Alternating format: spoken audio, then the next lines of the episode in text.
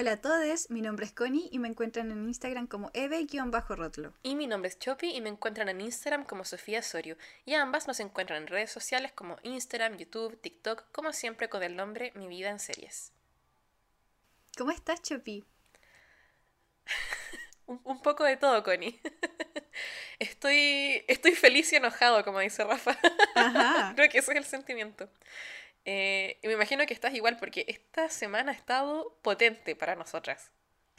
Mira, la conversación previa que tuvimos a este podcast, fue un podcast. tan cargada de emociones. Fue, pudo haber sido un podcast por sí solo, oh, pero lamentablemente no podemos hablar de esas cosas por motivos legales. Allegedly. Todo quedaba allegedly en esa conversación. Pero podemos quizás comentarles que eh, yo y la Connie hemos visto varias funas cercanas caer esta semana, cosa que eh, por un lado siempre es un alivio ver cuando las cosas salen a la luz, pero por otro lado es como, ¿cómo podéis ser tan pésimo, weón? ¿Cómo puedes ser un weón tan horrible? Es que uno siempre da lata eh, darte cuenta de que compartiste espacios académicos, por ejemplo, con gente que es horrible, incluso si no fueron tus amigos, eh, esa sensación de cómo no me di cuenta antes, cómo no, no se pudo haber parado esto antes, cómo, como, cómo pasaron tantos años. Sí, qué ganas de haber sabido esto antes para nunca haber cruzado palabra contigo siquiera. Exacto, eso. Exacto. Y, y, y no solo eso, también participamos de una funa accidental, podríamos decir. Ajá. Esa estuvo interesante también. No era como pensábamos empezar la semana, pero sucedió. Eh, ¿Cómo podemos hacer el recuento de, esa situación? ya, lo que pasa es que para empezar, tú, hablas de funa accidental, ¿cierto? Porque nosotras no, no pensábamos que estábamos funando una radio porque nosotras, tal como les comentamos en un video que les dejamos en YouTube, eh, nosotras pensábamos que todo esto era como de conocimiento público, porque nada de lo que hablamos fue algo que nos hubiese pasado a nosotras, ¿cierto? O sea, eh, aclarar, ¿cierto? Nosotras no fuimos víctimas de, nada de parte de la radio, solamente que nosotras presenciamos junto con miles de personas cómo pasó algo. Y dijimos como, oigan, eh, ¿se dieron cuenta de esto? ¿Se dieron cuenta de que esto pasó hace un par de años? ¿Lo encontraron, sí, y... Era como eso. Y, fue muy cuático eh, que la gente empezara a utilizar la palabra funa cuando... Eh, para nosotros quizá quizás no entendemos bien el concepto de funa tampoco, eh, porque al menos para nosotras eh, funar a alguien es como comentar cosas que ocurrieron más como privadamente y de las cuales una fue víctima, por ejemplo. Yo igual tenía eso, así como, mira, quizás no necesariamente ser víctima, pienso que uno igual puede funar una situación que conoce, que pasó con otra persona, pero yo siempre lo vi como el destapar algo. Aquí les vengo a mostrar esta weá que ustedes no sabían que estaba pasando. Eh, entonces, claro, con la Connie como que no pensamos que estábamos funando a Radioactiva. Pero qué bueno que fue así, porque yo francamente estoy feliz de que harta gente que no sabía que esto estaba pasando se enteró. Y la verdad es que siento que la, la discusión que se generó al respecto fue súper productiva, fructífera y ya han empezado a pasar cosas positivas. Sí, y lo bueno es que con este tipo de cosas ahora... Eh, yo creo que varios de nosotros vamos a estar como más atentos igual eh, a si esto se vuelve a repetir en los medios, como haber puesto el foco en que eso no estaba bien y darnos cuenta de que estamos la mayoría de acuerdo en que no está bien, igual permite que a futuro este tipo de cosas no se repitan o que estemos más atentos si es que pasan. Ajá. Y bueno, ahí como la Connie les comentó igual, eh, subimos a, YouTube un video expandiendo un poco la situación porque como originalmente no pensábamos eh, que era una funa, la verdad sentimos que después de que esta situación se hizo viral, como que faltaron cosas por decir, que si nosotros hubiéramos tenido la intención de funar, las hubiéramos dicho al principio, como que no, nos faltó información. Así que dimos el full contexto de la situación y un poco de las consecuencias que pasaron después de la pseudofuna. Está todo en YouTube, por si a alguien le interesa, con los pantallazos correspondientes y todo, por si les interesa informarse al respecto y, y también seguir demandando cosas de la radio, creo yo, porque ya con los comentarios que han habido al respecto, la radio ha empezado a hacer algunos movimientos. No los que quisiéramos, pero han pasado cosas. Claro. Tomaron nota. No los que quisiéramos. Saben. Claro. O sea, creo que no estaría mal que mencionemos una cosa que, que de hecho al menos para mí es relevante, eh, que yo esperaba, ¿cierto? Que borraran, por ejemplo, los audios eh, de, los niños, ¿cierto? Y por un momento pensé que lo habían hecho. Y luego me di cuenta de que borraron las entradas que, que los asocian a ellos a los audios, es decir, em, como el post, ¿cierto? Que dice como nuestros locutores, tanto, tanto, eso fue lo eliminado, pero los audios permanecieron por mucho más muchos más días. De hecho, no, hoy día no me he fijado si es que ya los eliminaron o no. Espero que lo hagan eh, y ojalá les puedan comentar también a la gente de Radioactiva, ¿cierto? En sus redes sociales, como borren esto y, que la prioridad sea borrar la información de los niños y no la información que los, eh, los relaciona a ellos con la situación. Sí, porque como que siento que en el desligarse de la situación terminaron demostrando lo que ya intuíamos, que no hay como una preocupación real por los menores todavía, porque no se ha tomado ningún paso para, para proteger a los niños. O sea, entendemos que esta situación ya pasó, que la radio no lo sigue haciendo, válido, pero qué necesidad de seguir teniendo los audios ahí en la página, ¿cierto? Accesibles para cualquier persona y que estos niños, que hoy día quizás son un poquito más grandes y pueden acceder a la, entre comillas, funa, porque estoy segura que estos niños quizás hoy día tienen TikTok, cosas así, quizás de haber quedado como, ah, chuta, yo, yo llamé una vez a la radio, pues, y me hicieron cantar en vivo, qué sé yo. Imagínate igual que es súper revictimizante, encuentro yo que los audios estén ahí para que cualquiera los escuche después de eso. Así que ojalá borren todo, eh, los audios, ¿cierto? Todo, toda, eh, todo lo que pueda relacionarse a la identidad, por ejemplo, de un niño. Esa es nuestra esperanza para, para el equipo de Radioactiva, que quizás nos está escuchando. y esa es la conversación ligera de hoy. ¡Wow! ¡Qué emoción! Para, para dar paso a un episodio también ligero ya. Ya. Ay, bueno, yo te prometo que la próxima semana va a ser un tema más ligero porque toca mi tema de cumpleaños y voy a elegir una comedia. Había pensado en elegir una serie dramática, pero dije, no, bueno, va a tener que ser una comedia. Sí, siento que ha sido demasiada depresión seguida. Así que a, la próxima les prometo, chicas, comedia y chisme sobre la comedia. Muy bien, por fin, Ana. ya, entonces, ¿de qué vamos a hablar hoy, Chopi? Ya que dijiste que quizá no era un tema tan relajado. Bueno, no es un tema relajado, pero sí es un tema que me encanta. Carlitos Pinto y el True Crime. ya un personaje recurrente de este podcast, ¿cierto? Hoy día les vamos a presentar una serie nueva de nuestro pastor Carlos Pinto. Eh, la serie se llama Alma Negra Terminó, de hecho, hace muy poquito en Chile, si no me equivoco, terminó la semana pasada, me parece.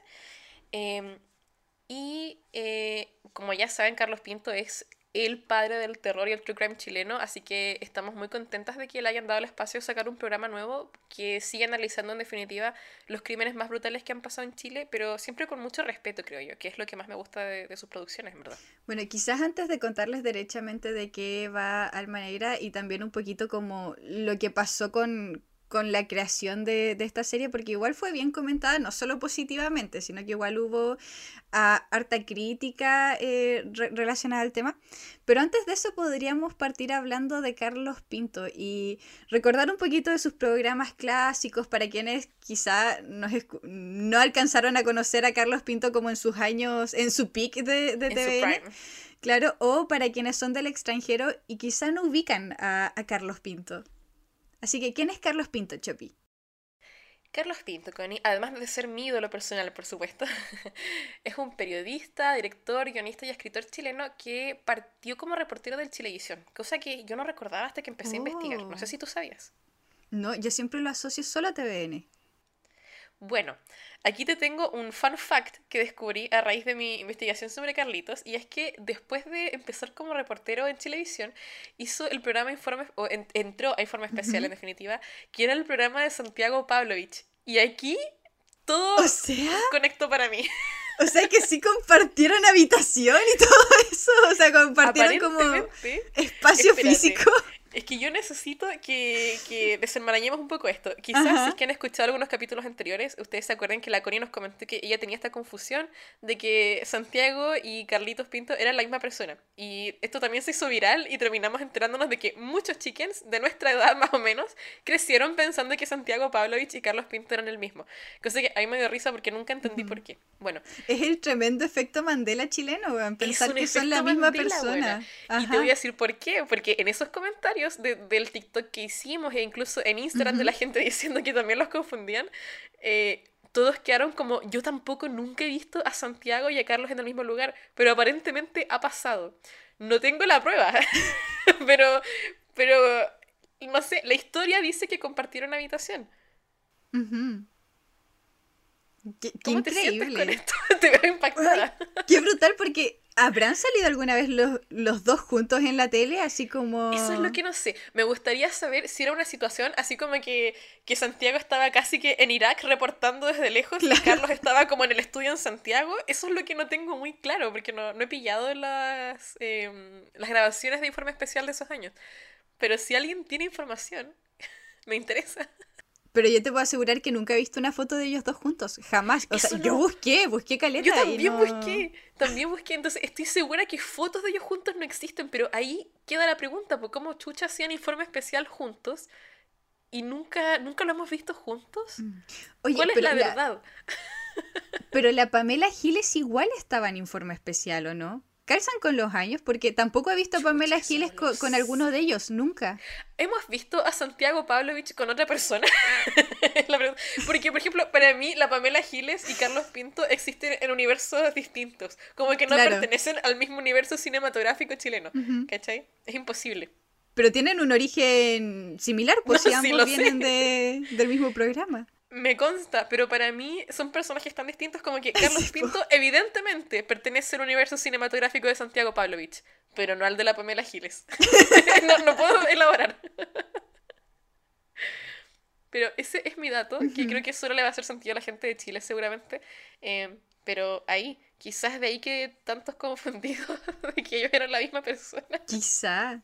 Es que probablemente, eh, es que mira, la, la calidad de las teles en esos años igual era mala y todos teníamos una tele chiquita que funcionaba con antena, que no, sin cable, ¿cachai? Que solo recepcionaba los canales nacionales y mal. Entonces yo creo que veíamos como hombre de una eh, edad similar, barboncito, y, y yo creo que era como ya, todos esos son Carlos Pinto. Exacto, es como esta en edad de Daddy, es un poco spooky, Carlos Pinto.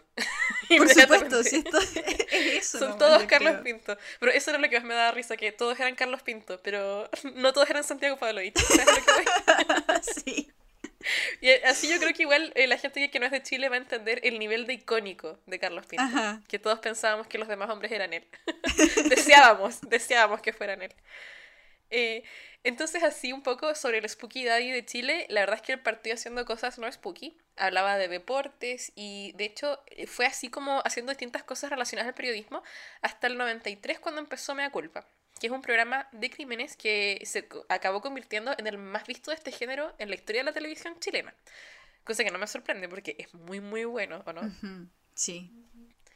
Y también lo premiaron mucho, o sea, se ha reconocido harto el programa porque yo siento que el, el gran mérito de Mea Culpa es que como Carlos Pinto es periodista, la verdad es que el programa estaba súper bien investigado, el seguimiento súper bien hecho, em, y al final esto también lo acabó convirtiendo en una especie de meme y de personaje muy querido en Chile, porque en Mea Culpa fueron las primeras veces que vimos las apariciones icónicas en pantalla de Carlos Pinto que se volvió como costumbre que él aparecía en medio de las recreaciones. Ya, para que se lo imaginen. Si es que nunca han visto Mea Culpa, el Mea Culpa es como una mini película, por así decirlo, que cada capítulo es un crimen distinto que ocurrió en alguna parte de Chile. Y está 100% hecho como recreación, no como estilo eh, solo periodístico, sino que hay actores haciendo las acciones. Y lo que se volvió icónico era que estaban así como en medio de una escena, por ejemplo, no sé, en la mesa de la cocina conversando algo serio, y de repente los actores como que quedaban pausados y la cámara hacía así un pan out, te mostraba como el resto de la escena y salía Carlos Pinto como detrás de una puerta y era como lo que Juan no sabe y te empezaba como a preparar para que iba a pasar una cosa intensa y eso se volvió súper súper icónico y hasta el día de hoy cada vez que está como pasando algo así suspicious, ¿cierto? Como algo que uno lo deja, oh, esto me da malas vibes, te dicen va a aparecer Carlos Pinto, es como Claro. un clásico. Y tiene entradas que son pero icónicas. Una saliendo detrás de un carretón, una saliendo detrás de un árbol, ¿cachai? Así como de la nada. Y con su cara súper seria, ¿cómo no se ríe de eso? Y mi Y favorita, merecen un Oscar porque ninguno Sí. personaje. y mi favorita es cuando hay como dos hueones conversando en un auto y el auto empieza a acelerar despacito y Carlos Pinto estaba en el asiento de atrás y, y- y empieza a hablar desde ahí, weón. Esa es tan buena. Es que cómo va a ser su mente. Ay, es que es un hombre brillante. Realmente es un genio. Es un genio. Y no sé si te pasa en tu familia, pero en, en mi familia es súper clásico que cuando de verdad está pasando una cosa que es un poco extraña, mi papá, por ejemplo, o, o yo somos siempre lo que decimos como, ah, va a aparecer Carlos Pinto. O, o si no, uno dice el nada hacía presagiar, que es una frase icónica que partió también con el Mea Culpa. Como él entraba en estas recreaciones y los personajes obviamente no saben lo que va a pasar, porque ellos están viviendo el minuto a minuto. Y Carlos Pinto y decía, para nosotros la audiencia, así como, nada hacía presagiar qué tal cosa. y, y, esa weá se volvió, pero, puta, una frase que definió Chile. Y, y aparte eran momentos eh, en donde como que se rompe algo, por así decirlo. Es como, en, este es el momento en donde las cosas ya no tienen vuelta atrás. Cuando decía eso de nada hacía presagiar. Porque era una frase, era una instancia, era una acción que iba a ser como eh, irremediable de alguna manera. Exacto. Tú, si es que ahí, por ejemplo, sobre todo si eras un niño y tenías la esperanza de que quizás las cosas iban a salir bien, ahí Carlitos te hacía saber que no. Él te decía, ellos no lo saben, pero yo a ti te voy a contar que acaba de quedar la cagada. un poco así. Entonces, igual como que generaba confianza con uno, porque era como que Carlos Pinto era siempre esta, esta como este pilar así de, de confianza, de honestidad y de también saber el futuro, porque él siempre nos contaba la verdad de lo que iba a pasar. Muy paternal, en todo caso. El padre soñado, encima en un país de tantos divorcios, bueno, siento que muchos proyectábamos ahí en Carlos Pinto. Y, y no solo eso, sino que además del mea culpa, se volvió icónico porque al final de todas las recreaciones, él iba a las cárceles y hablaba con los culpables, bueno. Icónico, o sea, su estilo de entrevista increíble. Y a mí lo que me gustaba mucho era que siempre iba al hueso, o sea, él no iba así como, ¿y usted cómo se sintió? Y qué sé yo, así como dándole al, al delincuente, al criminal, la posibilidad de que, de que entregue su propia narrativa. No, o sea, él iba y los escuchaba, pero era así como, ¿Y cómo se sintió arruinarle la vida a toda esta familia que ahora tiene que lidiar con la muerte de su hijo? Y el victimario ahí como, em, ya es que yo no estaba intentando hacer eso. Y Carlos Pinto, no, pero es que eso es lo que hiciste. Pues, o sea, al matar a esta persona, le arruinaste la vida a toda esta gente, ¿cierto? ¿No, ¿No te sientes mal habiendo acabado con una persona inocente? Y eso para mí era tan satisfactorio. Onda, Carlos Pinto siempre del lado correcto de la historia. Siempre buena. ese es como su programa icónico, ¿cierto? Pero en el 99, que era cuando nosotras ya teníamos dos añitos, nada hacía presagiar que Carlos Pinto iba a sacar uno de los mejores programas de la televisión de la historia, chilena. De la historia de la televisión, punto. No solo chilena. Porque en el 99 aparece El Día Menos Pensado, que a diferencia de Mea Culpa trata sobre experiencias paranormales. Es decir, Carlos Pinto como que aumenta el rango, ¿cierto? Ya no solamente son crímenes, no solamente son cosas como... Eh, eh, no sé cómo explicarlo, pero no solamente son como cosas de la noticia, sino que ahora vamos a hablar de estas cosas que no salen en las noticias, pero que él sabe que sí pasaron y que son como cosas más paranormales, de fantasmas, de, ese estilo. Y eh, lo importante es que mantiene mucho el estilo periodístico que lo hizo famoso con, con Mea Culpa. De hecho, eh, yo me acuerdo que al final del Día Menos Pensado igual había como una especie de entrevista, ¿cierto? Sí, estás en lo correcto. Él entrevistaba a la gente que vivió el suceso paranormal y, y también, siempre como el mea culpa, sus entrevistas muy serias y con mucho respeto. Porque Carlos Pinto ha contado mm, más recientemente, así como a raíz del programa, ¿cierto? Que le preguntan, bueno, ¿y usted cree en todas estas cosas paranormales? Y él ha dicho que por lo menos cuando partió el día más pensado, él era muy escéptico. Y él siempre se aproximaba al programa con la curiosidad de un periodista y la serie de un periodista. O sea, él iba y jamás como que ridiculizó a ninguna persona, ni le dijo así como, oye, ¿cómo puedes creer que esto pasó? No, él es una persona súper seria en su trabajo y siempre con mucho respeto con todos sus entrevistados. Así que eso era lo bacán también de, del día menos pensado, que te daba la posibilidad de creer en esto y de explorar estas experiencias. Pues. Y también fue presentador de otros programas como El cuento del tío, del cual no me acordaba mucho. Me acordaba solo del nombre y sé que se trataba sobre estafas. Eh, no, sé mucho más allá, pero al parecer igual estaba basado como en relatos de, historias reales de personas que eh, a las que les había pasado esto, porque habían sido víctimas del cuento del tío, que es una es la forma en la ah, que acá en Chile le llamamos a las estafas que son, por ejemplo, por teléfono o, en ese entonces era como que alguien se acercaba y te decía, yo soy su familiar y te robaba plata de, como de esa forma. Entonces a eso hace referencia el título. y otras cosas no tan spooky como ser jurado de programas como Apuesto por ti. Eh, que no recuerdo mucho este programa, es que este programa no pasó mucho por mi radar, pero creo que, corríjame si me equivoco, pero parece que era como que llegaban los concursantes y decían así como, no sé, yo soy capaz de comerme 100 quacks, ¿cachai? Así como en Malcolm. y el jurado tenía que apostar si sí o si no, pues. Sí, y apostaban plata. así hasta donde yo recuerdo, era eso. Em, icónico.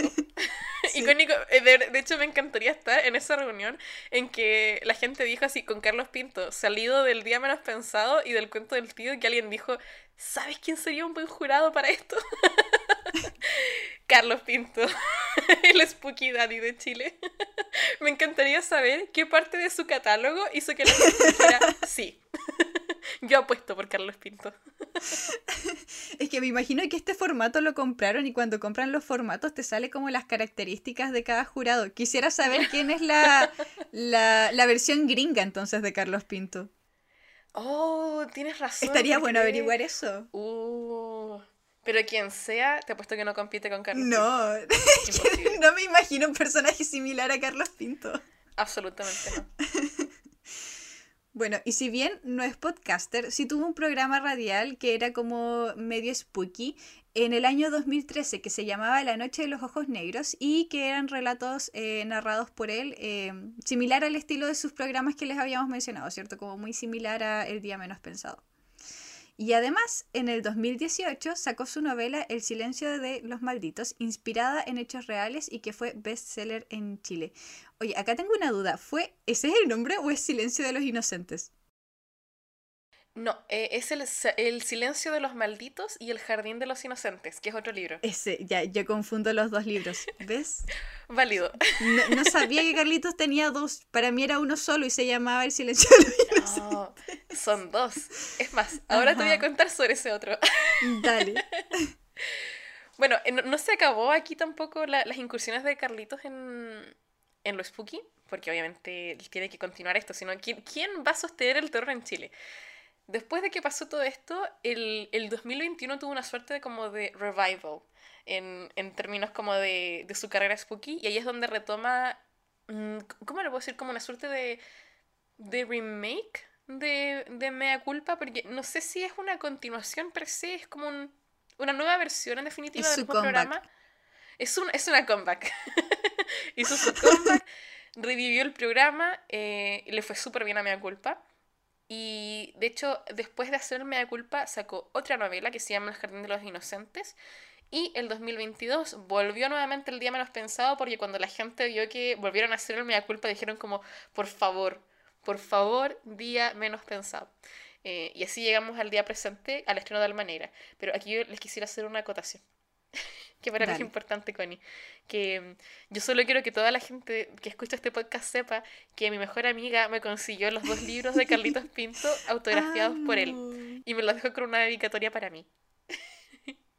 Así que ese es mi mayor flex en la vida. Yo ahora me puedo morir en paz, porque este hombre es tan importante para mí que esto, eh, este es mi pick, Connie. Llegué a mi pick por fin, a los 26 años. El día en que Carlos Pinto sepa que hablamos mucho de él en el podcast, ese va a ser mi pick. ¿Sabes qué eh, la Carola le dijo cuando le fue a, pedir los autógrafos? le no me lo que... contado. ah, es que me había olvidado. Pero ahora todos se van a enterar que cuando mi amiga fue a pedir los autógrafos, ella le comentó a él que nosotros hemos, tenemos un podcast que lo escucha bastante gente y que hemos hablado de él muchas veces. Y le comentó también, yo le dije, por favor, dile que no solo nosotras lo amamos mucho, sino que la gente que escucha el podcast le tiene mucho cariño y que nos hablan mucho de él, nos responden cosas, nos mandan memes de él. Y, y él dijo que él estaba muy, muy honrado, como que se sentía muy humilde al saber que lo mencionamos tanto y que era honrado para él saber que, que gente joven estaba como interesada en su trabajo y que se interesaban por él. Qué bonito, o sea, hay chickens que hasta nos han enviado sus tortas de cumpleaños con temática de Carlos Pinto. Es lo mejor que me han mostrado en la vida en la vida. Yo eh, ya hablé con mis papás, les mandé una foto de esa torta y les dije que la próxima vez que yo vaya a Chile, yo espero esa torta. Esa tiene que ser mi torta de bienvenida. Así como nada hacía presagiar que ibas a volver a Chile. ¿Cierto? Sí, hoy bueno, por favor ven a Chile, te extraño. O sea, hablo contigo todos los días, pero te extraño no es como... claro. persona. cuando vaya, Connie, vamos a celebrar con mi torta de Carlos Pinto y vamos a poder subir fotos para la People. y entonces, para seguir eh, honrando a nuestro tío Carlitos, cuéntanos, Connie, de, qué va más o menos Alma Negra. Eh, Alma Negra es un programa que eh, relata distintos crímenes que son infames en Chile, es decir, que eh, socialmente son muy conocidos, pero que son conocidos por el horror que provocaron en la población en Chile. ¿ya? Es como una especie más de thriller psicológico, es, menos periodístico que los programas anteriores porque no hay entrevista eh, y se va mucho más... Em, o sea, se enfoca mucho más como en lo que está pasando en la mente de la persona que cometió los crímenes. ¿Cierto? O en el fondo de lo que Carlitos piensa que pasó por la mente de, esa persona. Em, la principal diferencia con programas como Mea Culpa es que además de narrar el crimen, eh, esta vez con mucho más detalle y tiempo por cada caso, porque le dedica varios episodios a, a, cada caso, se enfoca más bien en los motivos y el trasfondo psicológico y contextual que llevó a los protagonistas a cometer su crimen. Eh, ahora que estamos grabando, em, Alma Negra ya terminó de narrar dos crímenes, ¿cierto? Y en este podcast les queremos hablar o nos vamos a centrar en su mayoría en el primer crimen porque ese es el que vimos las dos, ¿cierto? Yo al menos no, no vi el segundo caso porque para mí, eh, no sé, no, no tuve como corazón para verlo, la verdad, como que no me dio la guatita.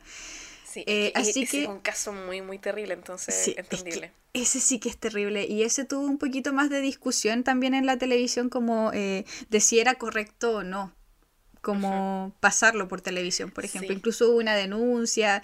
Eh, ahí pasaron cosas. Ese estaba heavy. Sí, es que ese estaba muy heavy, la verdad. Y bueno, eh, así que en este podcast les vamos a hablar de eso, les vamos a relatar el crimen, eh, por si es que no quieren ver la serie, les vamos a relatar, eh, quizás no con tanto detalle, qué es lo que pasó, por qué es tan terrible, por qué fue tan famoso en Chile, y también al final de todo eso les vamos a contar cuál es nuestra opinión de esta nueva serie de Alma Negra y como un poco cuál es la controversia igual un poquito de este programa. Entonces, para empezar a contar este crimen, creo que primero tenemos que aclararles que si bien este es un crimen real que ocurrió en Chile y que seguramente las personas que sean de Chile ya van a saber eh, cuál es el, el, crimen real en el que está inspirado, esta es una serie de ficción, entonces todos los nombres son distintos, así que si probablemente van y googlean los nombres tal cual como están en la serie, no van a dar con, con el crimen real, pero eh, es por motivos legales más que nada, tengo entendido, que el por qué cambiaron todas las a los participantes pero sepan que sí ocurrió. Entonces, Alma Negra nos retrata la vida de Estefanía, que... ¿Cómo partir? Es que pasaron tantas cosas en verdad en la vida de, Estefanía. Creo que lo más importante es que es una protagonista que se nos presenta desde las problemáticas de su contexto familiar, al principio. ¿Sí? Tiene una relación un poco mala con su mamá, tiene rivalidad con sus hermanos y es una persona muy apegada a su papá. Ahora, para empezar a entenderla, una de las primeras cosas que se nos muestra y que nos hace empatizar con Estefanía es su embarazo fuera del matrimonio. ¿Ya? Es un embarazo no deseado. Estefanía viene de una familia muy cristiana y ella también es muy cristiana. Eh, entonces, para ella, el tener un embarazo, un hijo fuera del matrimonio, no es una posibilidad. Eh, por eso ella opta por un aborto. Y yo creo que hasta aquí, como televidentes, todos muy enchufados empatizando con ella, ¿no? Sí, y a todo esto, eh, para la gente que, no es de Chile, ¿cierto? Eh, la gente en Chile sabe a, a, quién representa a Estefanía y es una mujer muy odiada en Chile. Entonces eso es como lo primero eh, interesante de la serie, porque la serie te va presentando cosas que te hacen empatizar primero con ella, como de cuando ella era joven, ¿cierto? Sí, y, la verdad es que está súper bien logrado. Está súper bien logrado porque yo hasta ahí decía como, ya, pero em, la pareja, ¿cierto? De, ese entonces de Estefanía, yo decía, ya, pero ¿cómo, cómo le vas a decir eso, ¿cierto? O sea, ¿cómo nadie la entiende? ¿Cómo nadie como que, que la abraza, ¿cierto? Nadie acoge en el fondo las cosas que le están pasando. El, el, tema con el embarazo es que Estefanía se nos presenta un poco muy a la deriva en este tema con su embarazo porque no tiene a quién recurrir. O sea, no puede refugiarse en la relación con su mamá, no puede refugiarse en sus hermanos tampoco. Eh, también hay un poco esta sensación de no querer decepcionar a su papá, como que ella quiere ser una buena hija para su papá. Eh, entonces realmente queda muy muy sola y su pololo cero aporte. O sea, el, el aporte del pololo es que le consigue una hora con, una psicóloga que no me queda muy claro si era una psicóloga de sistema de salud o de, de qué, como que no entendí muy bien qué, de dónde la sacó, pero le consiguió. Yo me imaginé que era como de la universidad. A mí me dio esa vibe también, por eso no estoy muy segura de dónde, no sé si este tipo fue a hablar con la psicóloga de la universidad y después mandó a su polola ahí mismo, no entiendo, pero en, en estricto rigor como que pareciera que el sujeto no hizo mucho, mucho trabajo ahí. La mandan de la psicóloga y cuando Estefanía llega de la psicóloga, eh, se da cuenta de que el pololo ya le había como contado a ella toda la situación. Y Estefanía no quería contarle toda la psicóloga por, por temas como de privacidad en definitiva, porque estaba preocupada también por, por el tema de, un aborto, ¿cierto? Que no, no, quería que se supiera que ella se había hecho un aborto. Eh, y cuando, porque es ilegal. Porque sí, porque es ilegal. De hecho, en la actualidad sigue siendo ilegal, ¿o no? ¿En Chile? Sigue siendo ilegal. Excelente. O sea, Chile desde los 90, genial. Vamos súper bien. sí, hay que aclararlo, porque como el resto de ustedes quizás viven en países latinos más progres que el nuestro. sé que hay gente que nos escucha como en Argentina, donde tienen más derechos humanos que en Chile. bueno, en Chile no se puede abortar. Entonces, eh, ella obviamente muy estresada con esta situación, lógico, porque le da miedo irse presa por un aborto.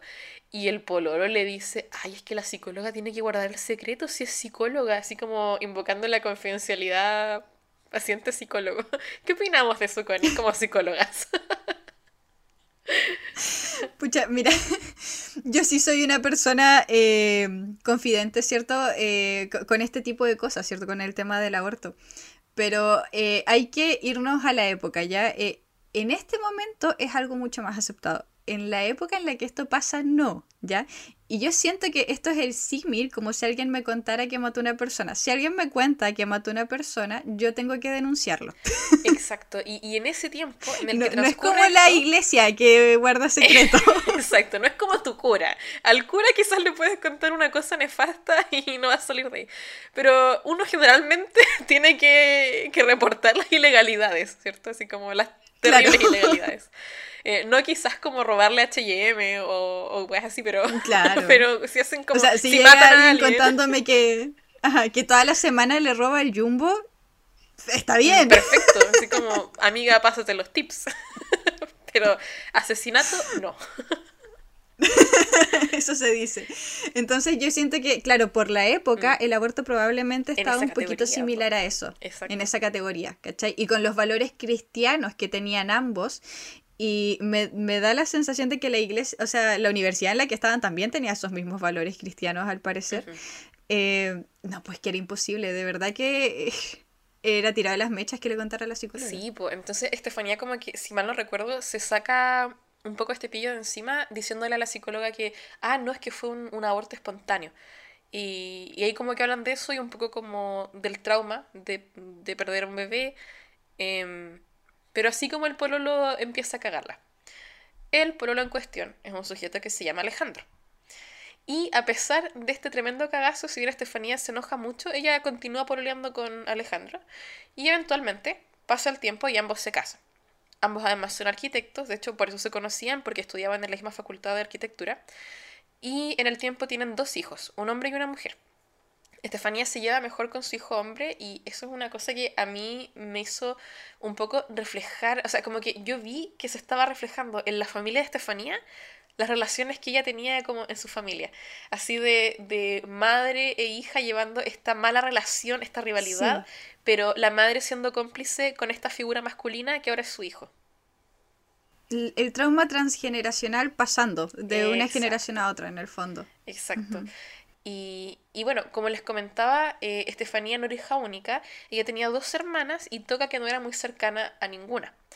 De hecho, una escena que, me pareció súper interesante, eh, porque no la desconocía totalmente del caso real, que es que cuando la hermana menor se casa y está embarazada, eh, Estefanía la visita y empiezan a hablar sobre la maternidad, que igual es una escena que para mí, eh, y creo que para ti también, se sintió como como que tocó algo personal también, porque Estefanía habla un poco de no tener este instinto maternal y como de. Sí. Eh, como de una sensación respecto del embarazo, porque como que la hermana estaba muy así como, oh, hay una huevita dentro de mí, qué sé yo. Y Estefanía le dijo, yo nunca sentí eso. Entonces, a mí personalmente me habló de un miedo que yo tengo, que es como. A mí me da miedo el embarazo, me da miedo la idea de que hay una, una persona dentro mío. Y no sé, me, sentí, me vi ahí. Claro, es otra escena en la que quizá podemos empatizar un poco con Estefanía en la parte de no sentir como conexión, ¿cierto? Con, con, el embarazo. Claro. incluso con, los hijos de alguna manera, ¿cierto? Exacto, que, es no sentirse maternal. Ajá, cuando toda la gente eh, te dice que es la cosa más linda del mundo y que, eh, que tiene, que, que el instinto maternal como que aflora solo. Con esa parte empatizamos. Exacto. No así con la parte en la que, sí, no con lo que... intenta matar a su hermana. Porque por algún motivo eh, están teniendo esta conversación y esta buena Estefanía no se le ocurre nada mejor que intentar estrangular a su hermana, que a mí por lo menos me dio la vibe de como que la estaba queriendo matar. No sé si tú sentiste lo mismo, Connie, pero como que hubo una... Ah, no, no lo encontré muy nice de su parte. Control de impulsos, no ahí como que debieron haber empezado a pensar como, ya mira, e, esta mujer... Eh, hay que llevarla al psicólogo, hay, que empezar a buscar terapia, no sé, algo hay que hacer aquí, bueno, hay que denunciar quizás. Hay que echar que la gente siempre hace como una wea muy random, así como, oh, me comí tres cakes, dejé ganar los pensamientos impulsivos. No, eh, los pensamientos intrusivos, quise decir, los pensamientos intrusivos es esto. Yo pienso que Estefanía ahí dejó ganar el pensamiento intrusivo. Hablemos un poquito del contexto familiar.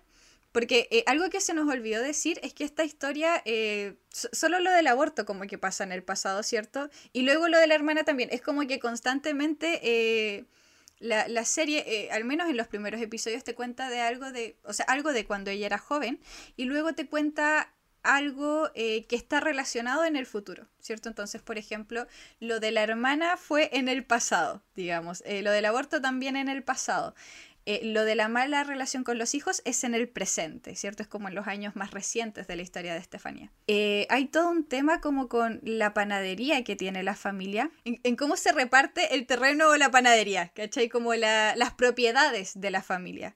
Entonces, la mamá, por ejemplo, de Estefanía, con la cual Estefanía se lleva pésimo, es eh, dueña del 70% de la panadería, por lo que entendí, ¿cierto? Y, el papá el otro 30%, pero es el papá quien lleva como todos los negocios, es el que está a cargo. Y la mamá como que no hace mucho, te, explican. Y eso va haciendo crecer igual el resentimiento de Estefanía por su mamá, porque ve que su mamá como que explota a su papá. Claro. Eh, em, ahí ah, yo entendí, o sea, siento que no lo dicen explícitamente, pero la impresión que me dio es que probablemente la panadería pertenecía a la familia de la mamá primero, como que era del papá de ella, creo. Y se la heredó a Estefanía y Estefanía le dio este 30 De hecho, para mí, para mí es como bien eh, explícito. Eh, no sé si me o sea, no sé si es tan explícito, porque en una escena hablaban que la plata era de la abuela, o sea, es de los papás ah, de, la mamá de lo Estefanía. tienes razón. Es que no sabía si lo estaba inventando yo o no, pero, pero esa era la impresión y por eso como que Estefanía es... Em, la dueña en, en, términos legales del lugar, pero es el papá el que está ahí trabajando, él tiene su oficina en la panadería y está ahí todo el tiempo, ¿cierto? O sea, la mamá de Estefanía, no Estefanía. O sea, perdón, quise decir la mamá de Estefanía. Claro, la mamá. lo pensé bien y lo dije mal. Pero claro, entonces, eh, como les contaba, el papá es quien más trabaja, eh, la mamá se dedica a tratarlo un poco mal, eh, cosa que hace que Estefanía vaya como formando una especie de alianza con su papá y vaya generando como más resentimiento hacia, hacia su mamá. Em, y al final como de los días del papá, para Estefanía es como muy importante que eh, su papá tuviera como más influencia en la panadería y por lo tanto tuviera como más porcentaje de la panadería. Y todas esas cosas legales yo no las entendí para nada. Sí, yo pienso que como la legalidad del tema no, pero sí fue un tema que se me hizo muy familiar porque yo pienso que, me imagino que en el resto de la TAM también, pero siento que es como muy chileno la de pelearse por los terrenos y me, dio esas vibes. Sí. Se muere un tío y saltan todos los hueones que nunca vieron a visitar al tío y ahora todos tienen derecho sobre el terreno. aún así el papá como que estaba pensando en dejarle eh, parte de la panadería a Alejandro, como que se la quería heredar a él. Y de hecho hay una cosa como bien machista en toda la familia, porque si bien eh, la panadería era de, de los papás de, de, la mamá de Estefanía, eh, se la, le heredan parte al esposo, ¿cierto? Entonces el papá de Estefanía como que estaba pensando en lo mismo, en heredarle parte al esposo como antes que a Estefanía incluso. Y, Estefanía tiene esa mentalidad tan, tan en su cerebro que ella tampoco en ningún momento desea ni se plantea ser dueña de la panadería. Ella no quiere trabajar la panadería, ella quiere tener un marido que trabaje la panadería que su papá va a dejar. Porque ella en ese sentido es súper como eh, roles de género. ella es muy roles binarios de género. Pero aquí sucede algo, porque eh, primero Alejandro se queda sin trabajo, ¿cierto? Cosa que refuerza quizá la idea de que, ah, entonces hay que dejarle la panadería para que tenga donde trabajar, ¿cierto? Hay como que empezar a meterlo al negocio familiar. Pero luego Estefanía descubre el motivo por el cual echaron a Alejandro. Y ese motivo es porque lo pillaron, eh, en palabras de, de, la otra persona que le cuenta, ¿cierto? El chisme, lo pillaron haciendo algunas cosas medias indecentes en el trabajo y las estaba haciendo con otro hombre. Es decir, que eh, Alejandro es gay y tiene, está teniendo a un amante, ¿cierto? Y este amante es hombre. Aquí yo tengo una pregunta, es más una pregunta para el público, porque no pienso, no puedo ser yo la persona que lo responda. Pero ¿qué creemos, Connie? Creemos que en esta época en Chile a Alejandro lo despidieron por hacer cosas indecentes en la oficina o, opción B, lo despidieron por ser gay en la oficina. Sí. Porque, no sé, ¿ah?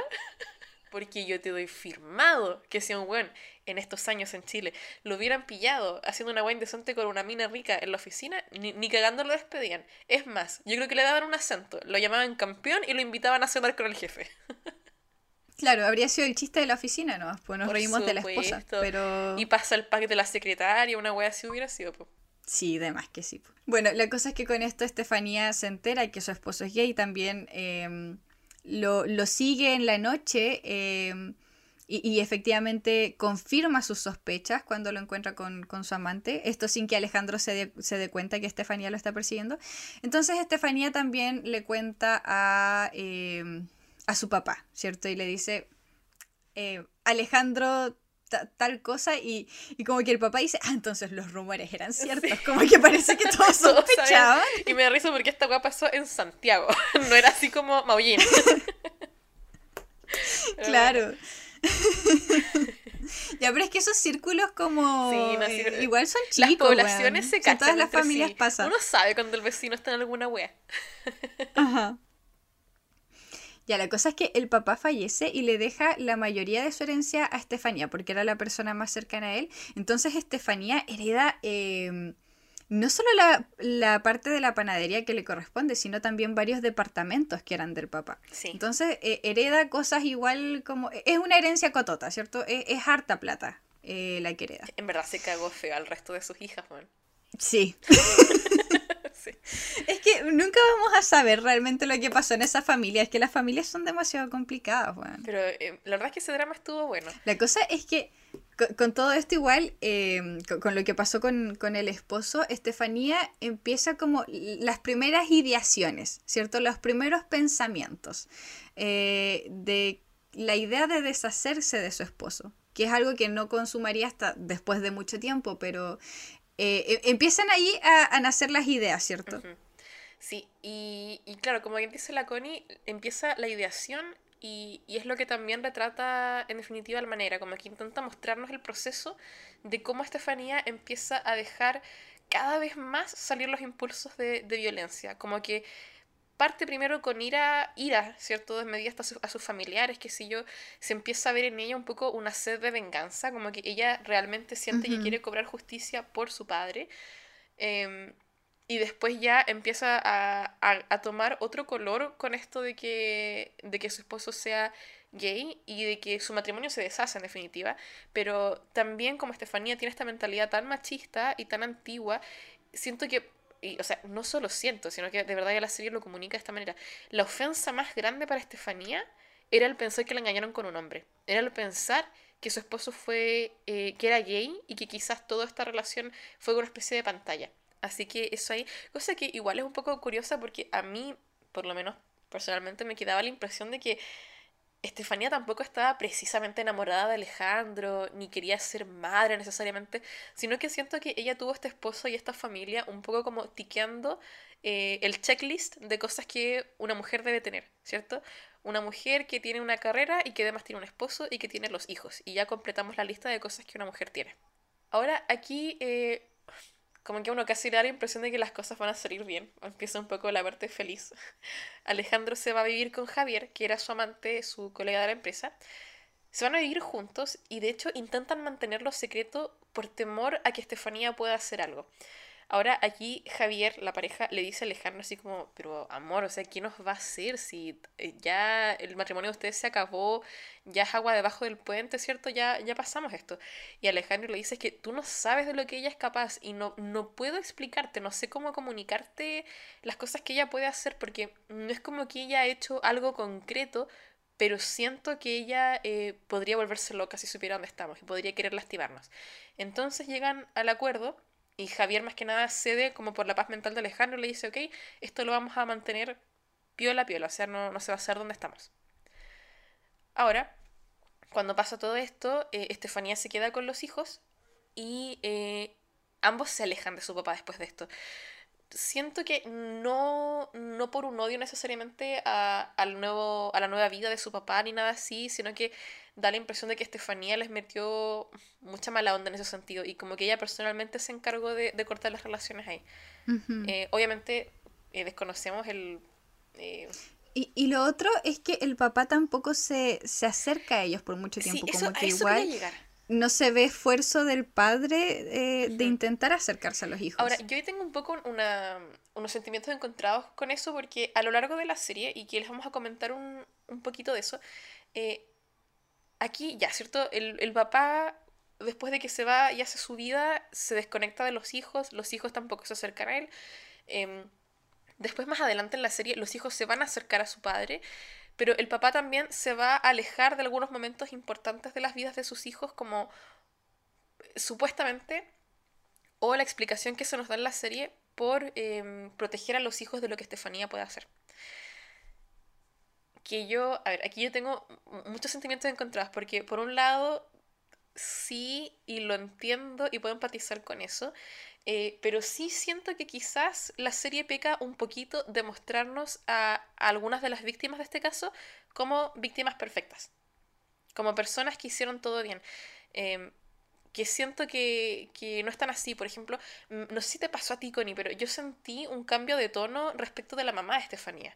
Que primero, al principio del primer capítulo, es una villana para mí y se nos muestra como una persona terrible porque estamos empatizando con Estefanía, pero después la serie da un, como que pivotea y la mamá de Estefanía ahora resulta que no era tan terrible, porque en verdad era una abuela buena que hizo como lo mejor que pudo.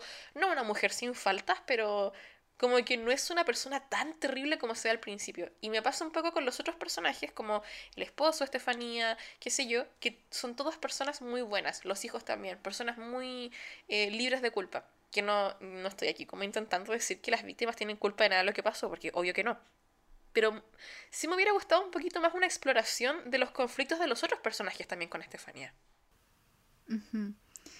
Claro, porque da la impresión de que todos le tienen miedo a Estefanía y todo eso, y igual estamos hablando de, una sola persona, ¿cierto? Versus toda la familia, ¿cachai? Y, y, a lo largo de la serie hay muchos momentos en que uno dice, ya, pero este era el momento, ¿cachai? Como para que alguien hubiese hecho algo.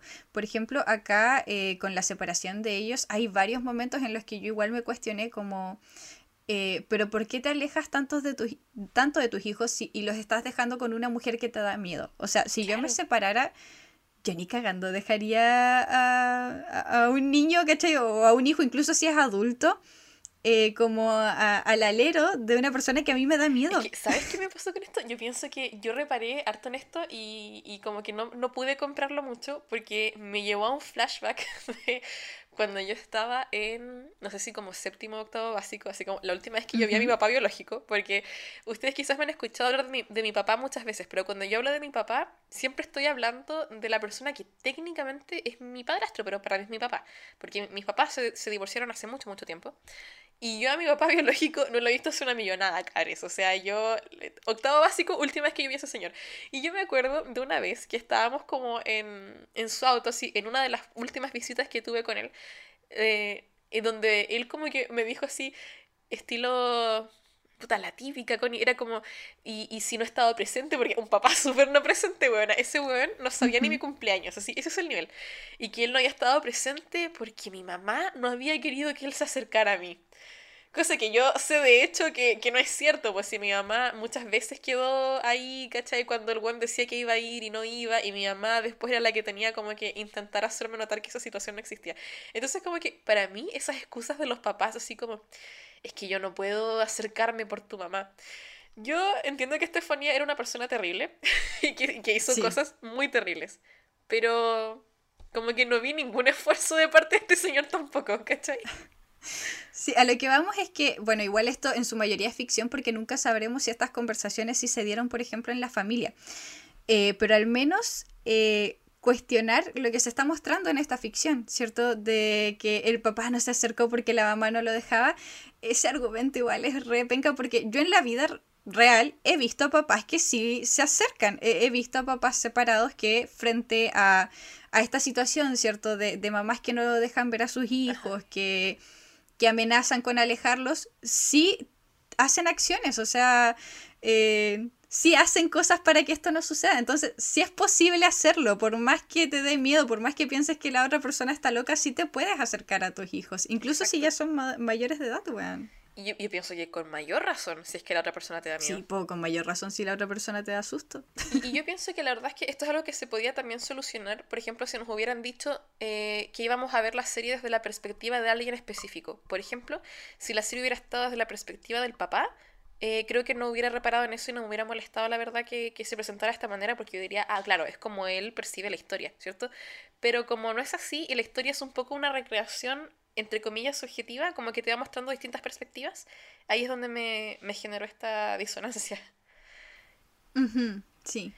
Ahora, eh, metiéndonos un poco en el drama de Estefanía con sus hijos también, que les comentábamos que no tienen las mejores relaciones, por así decirlo. El hijo, eh, no sé si tú te acuerdas de los nombres de algunos de los hijos, Connie, porque yo no. No. ya. Entonces van a ser el hijo y la hija. Eh, el hijo de Estefanía es lo que yo describiría como un mama's boy él muy apegado a su mamá, se llevan súper bien, su mamá lo máximo de lo máximo. Em, y él también es como, siento como el hijo de su mamá, en el sentido de que es el hijo ideal de Estefanía. Eh, es como que tiene todos los valores y representa todas las cosas que, que Estefanía ama. Aparte de que como ella es tan machista, siento que le tiene como, de por sí ella siempre iba a querer más a su hijo hombre, entonces le da toda su atención y cariño a él. Y la hija, por su parte, vendría siendo un poco la oveja negra, por así decirlo, en los ojos de Estefanía, que se acerca más a la abuela, de hecho, y tiene una súper buena relación con esta persona que es la antagonista principal de la vida de Estefanía, y eso obviamente eh, las divide muchísimo. Ahora, esto se empieza a poner cada vez más feo cuando la hija em, de Estefanía empieza a pololear con un cabro que Estefanía considera de otra clase social. Eh, que en términos más específicos es que a Estefanía le molesta que este chico no tiene una carrera universitaria, siendo que la hija está estudiando para ser doctora. Y a ella le molesta mucho este prospecto de que su hija vaya a ser una doctora saliendo con un cabro que no me puedo acordar qué hacía, pero era como, era una profesión era e, él conducía la ambulancia, era conductor de la ah, ambulancia, o sea, igual trabajaba como Cierto, ya me acuerdo porque incluso cuando yo lo escuché, recuerdo haber pensado como, ah, pero trabajan como en el mismo rubro, o sea, no es tan Sí, yo dije, tiene mucho sentido. A, mí me hizo tanto sentido, y yo lo encontré tan bien, así como, ah, claro, carreras de la salud. Me imagino que, no sé, imagínate, van juntos en la ambulancia. No sé, como que me hacía, lo encontré bonito. Em, entonces tienen muchas peleas por esto así, y, y pasan unas cosas súper sacadas de madres también, pues o como que a ella le molestaba, como que no los dejaba tener una intimidad, así una cosa muy, muy bizarra, muy, muy freudiana empieza a pasar aquí. una cosa loquísima. Em, Y con esto la hija termina yéndose de la casa porque ya está chata de que su mamá se siga metiendo en la relación. Eh, y paralelamente empieza a visitar a su papá y retoma un poco una relación con él, eh, como que ella en definitiva le perdona este alejamiento que él tuvo con ella y el papá también como que le perdona a su hija no haberse acercado y que en mi humilde opinión eso ah, no, ¿cierto? Porque tienen que ser los hijos buscando a los padres, opino que no. Pero bueno, lo, lo dejo pasar. Oye, eso es súper importante y es algo que tenemos que dejar en claro acá. Si ustedes tienen una mala relación con sus papás, no es responsabilidad de ustedes sanar esa relación. Eso. Es responsabilidad de los padres sanar la relación con sus hijos. Eso. That's it. Mic drop. Esa es la wea. Así que nada que andar perdonando a ese señor. No sé qué atribuciones se dio él que le dijo a su hija que la perdonaba. O sea, please. ya, eh, algo que pasa aquí entre medio, sí, em, que, igual es como una señal de alarma, ¿cierto? Es una red flag, eh, que no me acuerdo muy bien en qué momento pasa, pero es esto del el robo de la camioneta del papá. No sé si te acuerdas. Ah, sí, sí me acuerdo. Ya, porque em, a los hijos les, o a la hija le llama la atención que eh, la mamá es quien se queda, la mamá, ¿cierto? Estefanía, es quien se queda eh, con la camioneta de su papá. Y ella le pregunta, mamá, ¿por qué te estás quedando con la camioneta del papá? Y ella le dijo, porque así lo acordamos, ¿cachai? Eh, yo, yo necesito esta camioneta y me la dejo a mí. Em, y luego la hija descubre que al papá le robaron la camioneta y el papá no sabe quién se la robó. Entonces la hija conecta los dos puntos y se da cuenta de que su mamá le robó el auto a su papá. Que eso para mí ya es una red flag, así como... Y, después de eso, ¿cómo sigues permitiendo que tus hijos se, relacionen con esa mujer, weón? Es como... Eh, ahí es donde todos debieron haber hecho algo. E, ese es el, primer momento en que alguien debería haber detenido esta situación. Como que... No sé, pasó muy de claro oscuro, bueno. Aquí es donde eh, Carlos Pinta habría salido a decir, y nada hacía presagiar que esta era como la primera, ¿cierto? Como la primera de las cosas que iba. Exactamente. O sea, de aquí eh, solo. Solo va a ir peor. Para abajo, ¿cachai? solo va a ir peor. Solo. claro. Solo va a hacer cosas peores. Bueno, y en paralelo, eh, Estefanía empieza una nueva relación, ¿cierto? Con un ex compañero de arquitectura. Eh, te dan a entender que Estefanía era como muy popular con los hombres de alguna manera. No, sé si a ti te pasa eso, como que... Como que la estaba rompiendo en la carrera de arquitectura, como que era la minita máxima de la facultad. sí, llama la atención. eh, entonces empieza esta nueva relación y todo iba bien, ¿cierto? Se llevaban súper bien, eh, ninguno tenía hijos chicos, así que tenían caleta de tiempo para estar juntos, hasta que eh, este, esta nueva pareja descubre que Estefanía hace cosas medias raras. Para empezar, hace magia negra. Porque le pilla las fotos en las, con las que ella practica vudú y también con las que, eh, cuando ella está enojada, ¿cierto? Quema cigarros sobre las fotos como para maldecir a la persona. ¿Cierto? O sea, hablemos de que esto no es lo mismo que la magia que uno ve en TikTok, así como de spell para que, no sé, tu cacho se fije en ti. ¿Cachai? Así como, y escribe su nombre en un papel y no sé qué hueá a la luz de la luna. No, esto era pésimas, pésimas vibes. Esta, de hecho, lo que más me parece gracioso, sí, es que hasta donde entendí yo por la serie, no parece haber resultado ninguno de sus intentos de magia negra, porque por lo menos no se ve que pasen cosas malas a raíz de esto. Solamente es una wea muy creepy que hacía esta buena. De hecho, eh, ¿te acuerdas, Connie, que hay una escena en que esta buena no se le ocurre nada más que a dejarle caca, así que ella misma sacó del water de su casa en la puerta a sus familiares, buena. Sí, también. Es como cuando acá en el sur te dejan tierra de cementerio en la casa. Claro. Ajá. Debe ser algo así. Es que no cacho mucho como de brujería santiaguinas, pero me imagino que debe ser Yo lo encontré y dije, qué chucha estos santiaguinos, buena caca en la puerta, por favor, las buenas costumbres, weona, la tierra de cementerios, esa es la maldición claro. Pero caca lo encontré nefasto. Ay, en la, casa de un familiar una vez pillaron como un montoncito de tierra y todos asumimos que era tierra de cementerio, weón. Y mis tíos tuvieron que llamar al cura y toda la weá para que vaya a exorcizar la casa. Dime que eres del sur de Chile, sin decirme que eres del sur de Chile. Ya, entonces este hombre, al darse cuenta, ¿cierto?, de todas estas malas vibes que está dando ella, eh, la manda a la chucha, ¿cierto? Y aquí nuevamente. Los pensamientos Es intrusivos. como, ¿cómo no vimos? ¿Cómo no vimos las red flags? Esto sí que es impactante. Por favor, cuéntanos qué hace Estefanía con esta información, Ay. Connie. Cuando el mino la deja. Porque Estefanía eh, en- ni siquiera es como que está fuera de su control. Es como que es una wea pensada incluso. Ni siquiera es impulsivo. Es como que ella reflexionó sobre esto. Bueno, ella estaba haciendo como una especie de amistad con uno de sus clientes. Y ese cliente era dueño de un café con piernas. Eh, un negocio que hasta donde yo sé es como muy chileno. Parece que en otros Sí. países no, no es a thing café con piernas. ¿En Alemania has visto un café con piernas? No, pero es que este es un país muy aburrido, Connie. Yo pensé que simplemente era por, por el moralismo. Ah, no, pues no, no puede ser por el moralismo porque tenemos cosas peores en Alemania.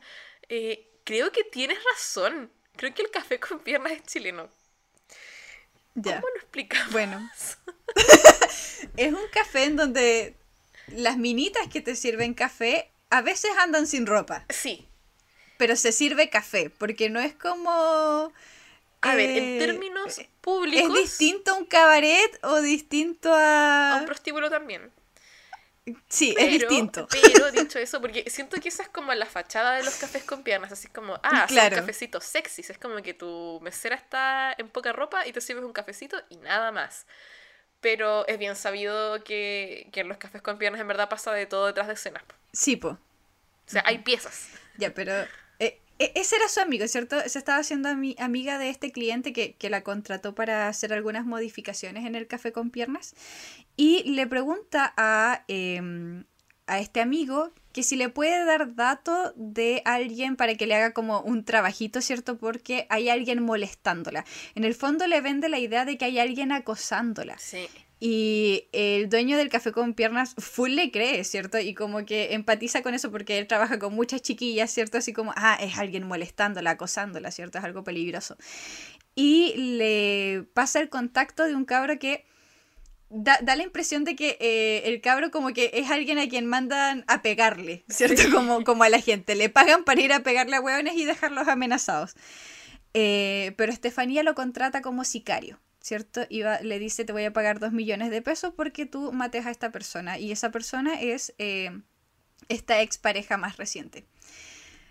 Eh, la cosa es que el hombre al que contrata para eso no es capaz de asesinar a, a la expareja de Estefanía y por lo tanto le termina contando todo, ¿cierto? Le dice así como, me, me mandaron a matarte, qué pena, chao. y eh, entonces este weón manda mucho más a la mierda a Estefanía. Pero aquí la pregunta es, ¿por, qué no la detuvieron? Si aquí tenemos como pruebas, tenemos receipts de, de lo que está pasando, O sea, weón. por- ¿Por, por lo qué, menos- qué- por qué nadie denuncia? es que por lo menos la manera en que se muestra en la serie, porque obvio no sabemos si fue tan tan así en la vida real. Pero sí, eh, el, el weón en cuestión se entera de que Estefanía lo que lo quiso matar. Tiene un testigo, ¿cierto? Tiene al pseudo sicario de evidencia. Eh, de hecho, en la serie, él como que entra a la casa y encuentra a Estefanía con este sobre, con exactamente dos millones de pesos que era para el sicario. Onda, como que está toda la evidencia ahí y el weón nuevamente opta por no eh, denunciar. Yo quiero saber qué estaba pasando por las mentes de esta gente. Como que hubieron tantas chances, weonas, tantas, tantas. O sea, mira, hasta acá intentó matar a su hermana cuando era más joven, Sí. ¿cierto? Le robó el auto a su expareja, le robó una camioneta eh, y contrató a un sicario para matar a su otra expareja, la expareja más reciente. Hasta acá ya van tres cosas que pudieron haber sido denunciadas. Tres cosas Que- graves. E- Este, sí, graves, así. e- Este era el punto en que podíamos detenerla.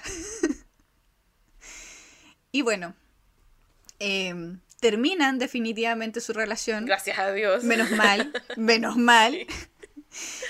Eh, y después de eso, inmediatamente Estefanía se pone a pololear con otro weón que eh, al parecer conoce a través como de proyectos de arquitecturas. eh, parece que todas sus parejas las conocía como del mismo círculo, Sí. como que todos se conocían entre ellos más encima. No juzgo, porque yo Todos he tenido pololos en como- Puerto Montt, así que no, no me voy a reír yo de Estefanía. Ya, pero te imaginas pololear con tres hueones de, de la misma carrera y la misma generación. Así igual estaría raro.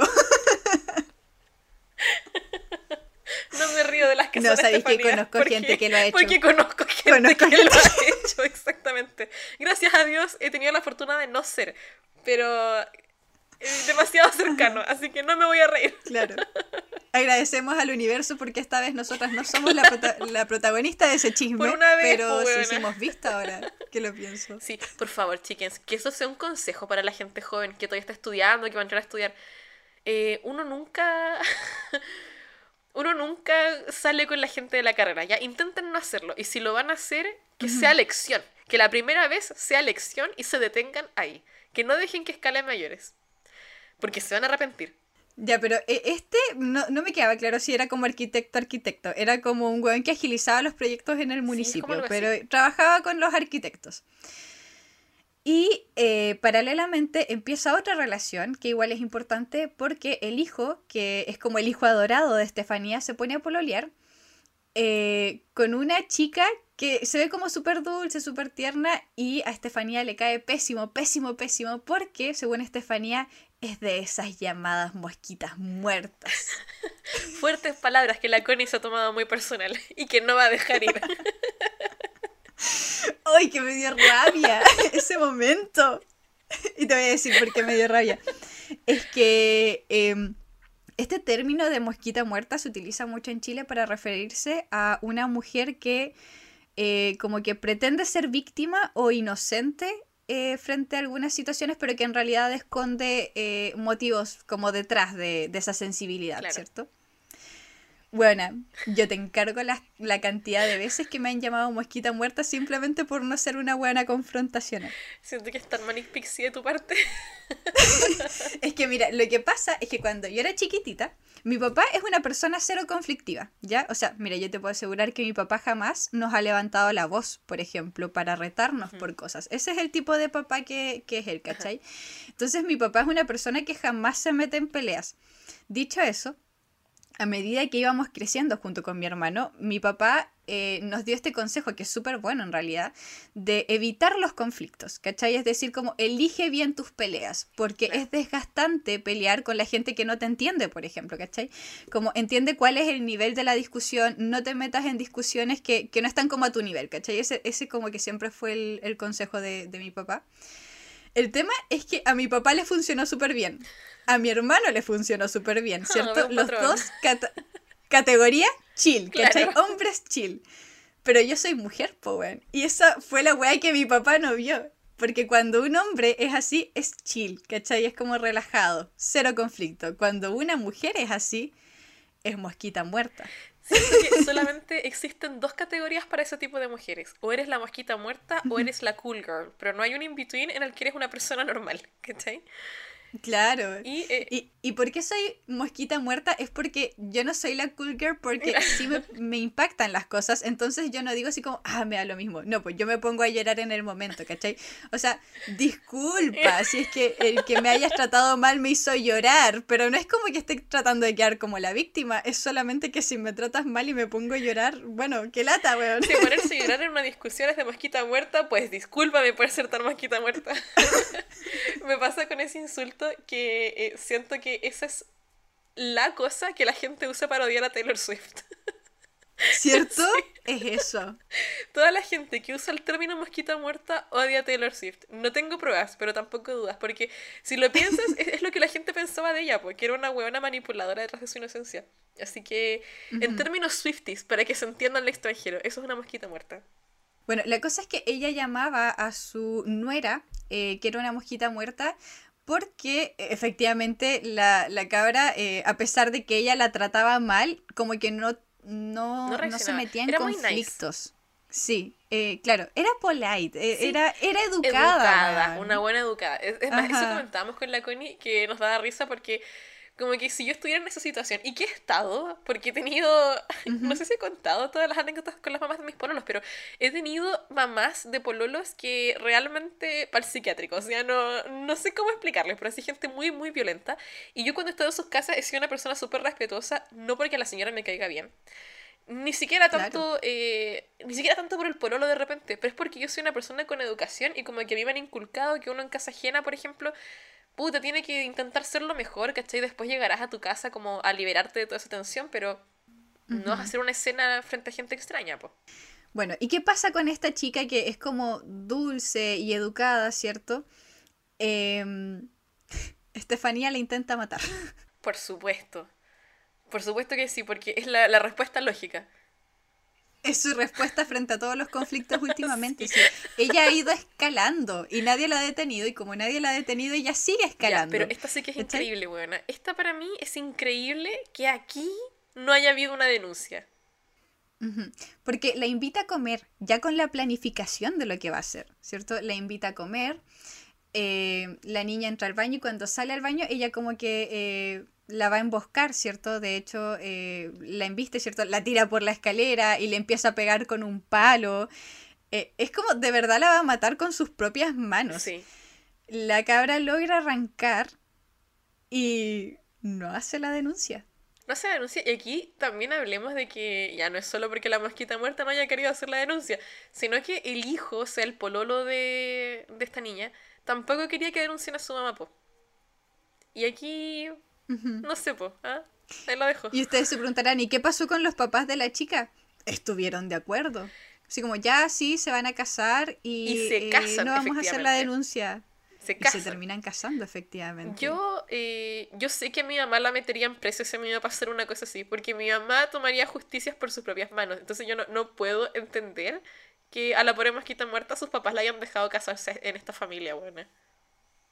Es que es así como nace una mosquita muerta, por supuesto. Porque la gente que es extremadamente educada, eh, que, que no entra en conflictos, que no. Que, que deja que te pasen por encima en pos de evitar un conflicto, es gente que sabe que nadie va a luchar por ti.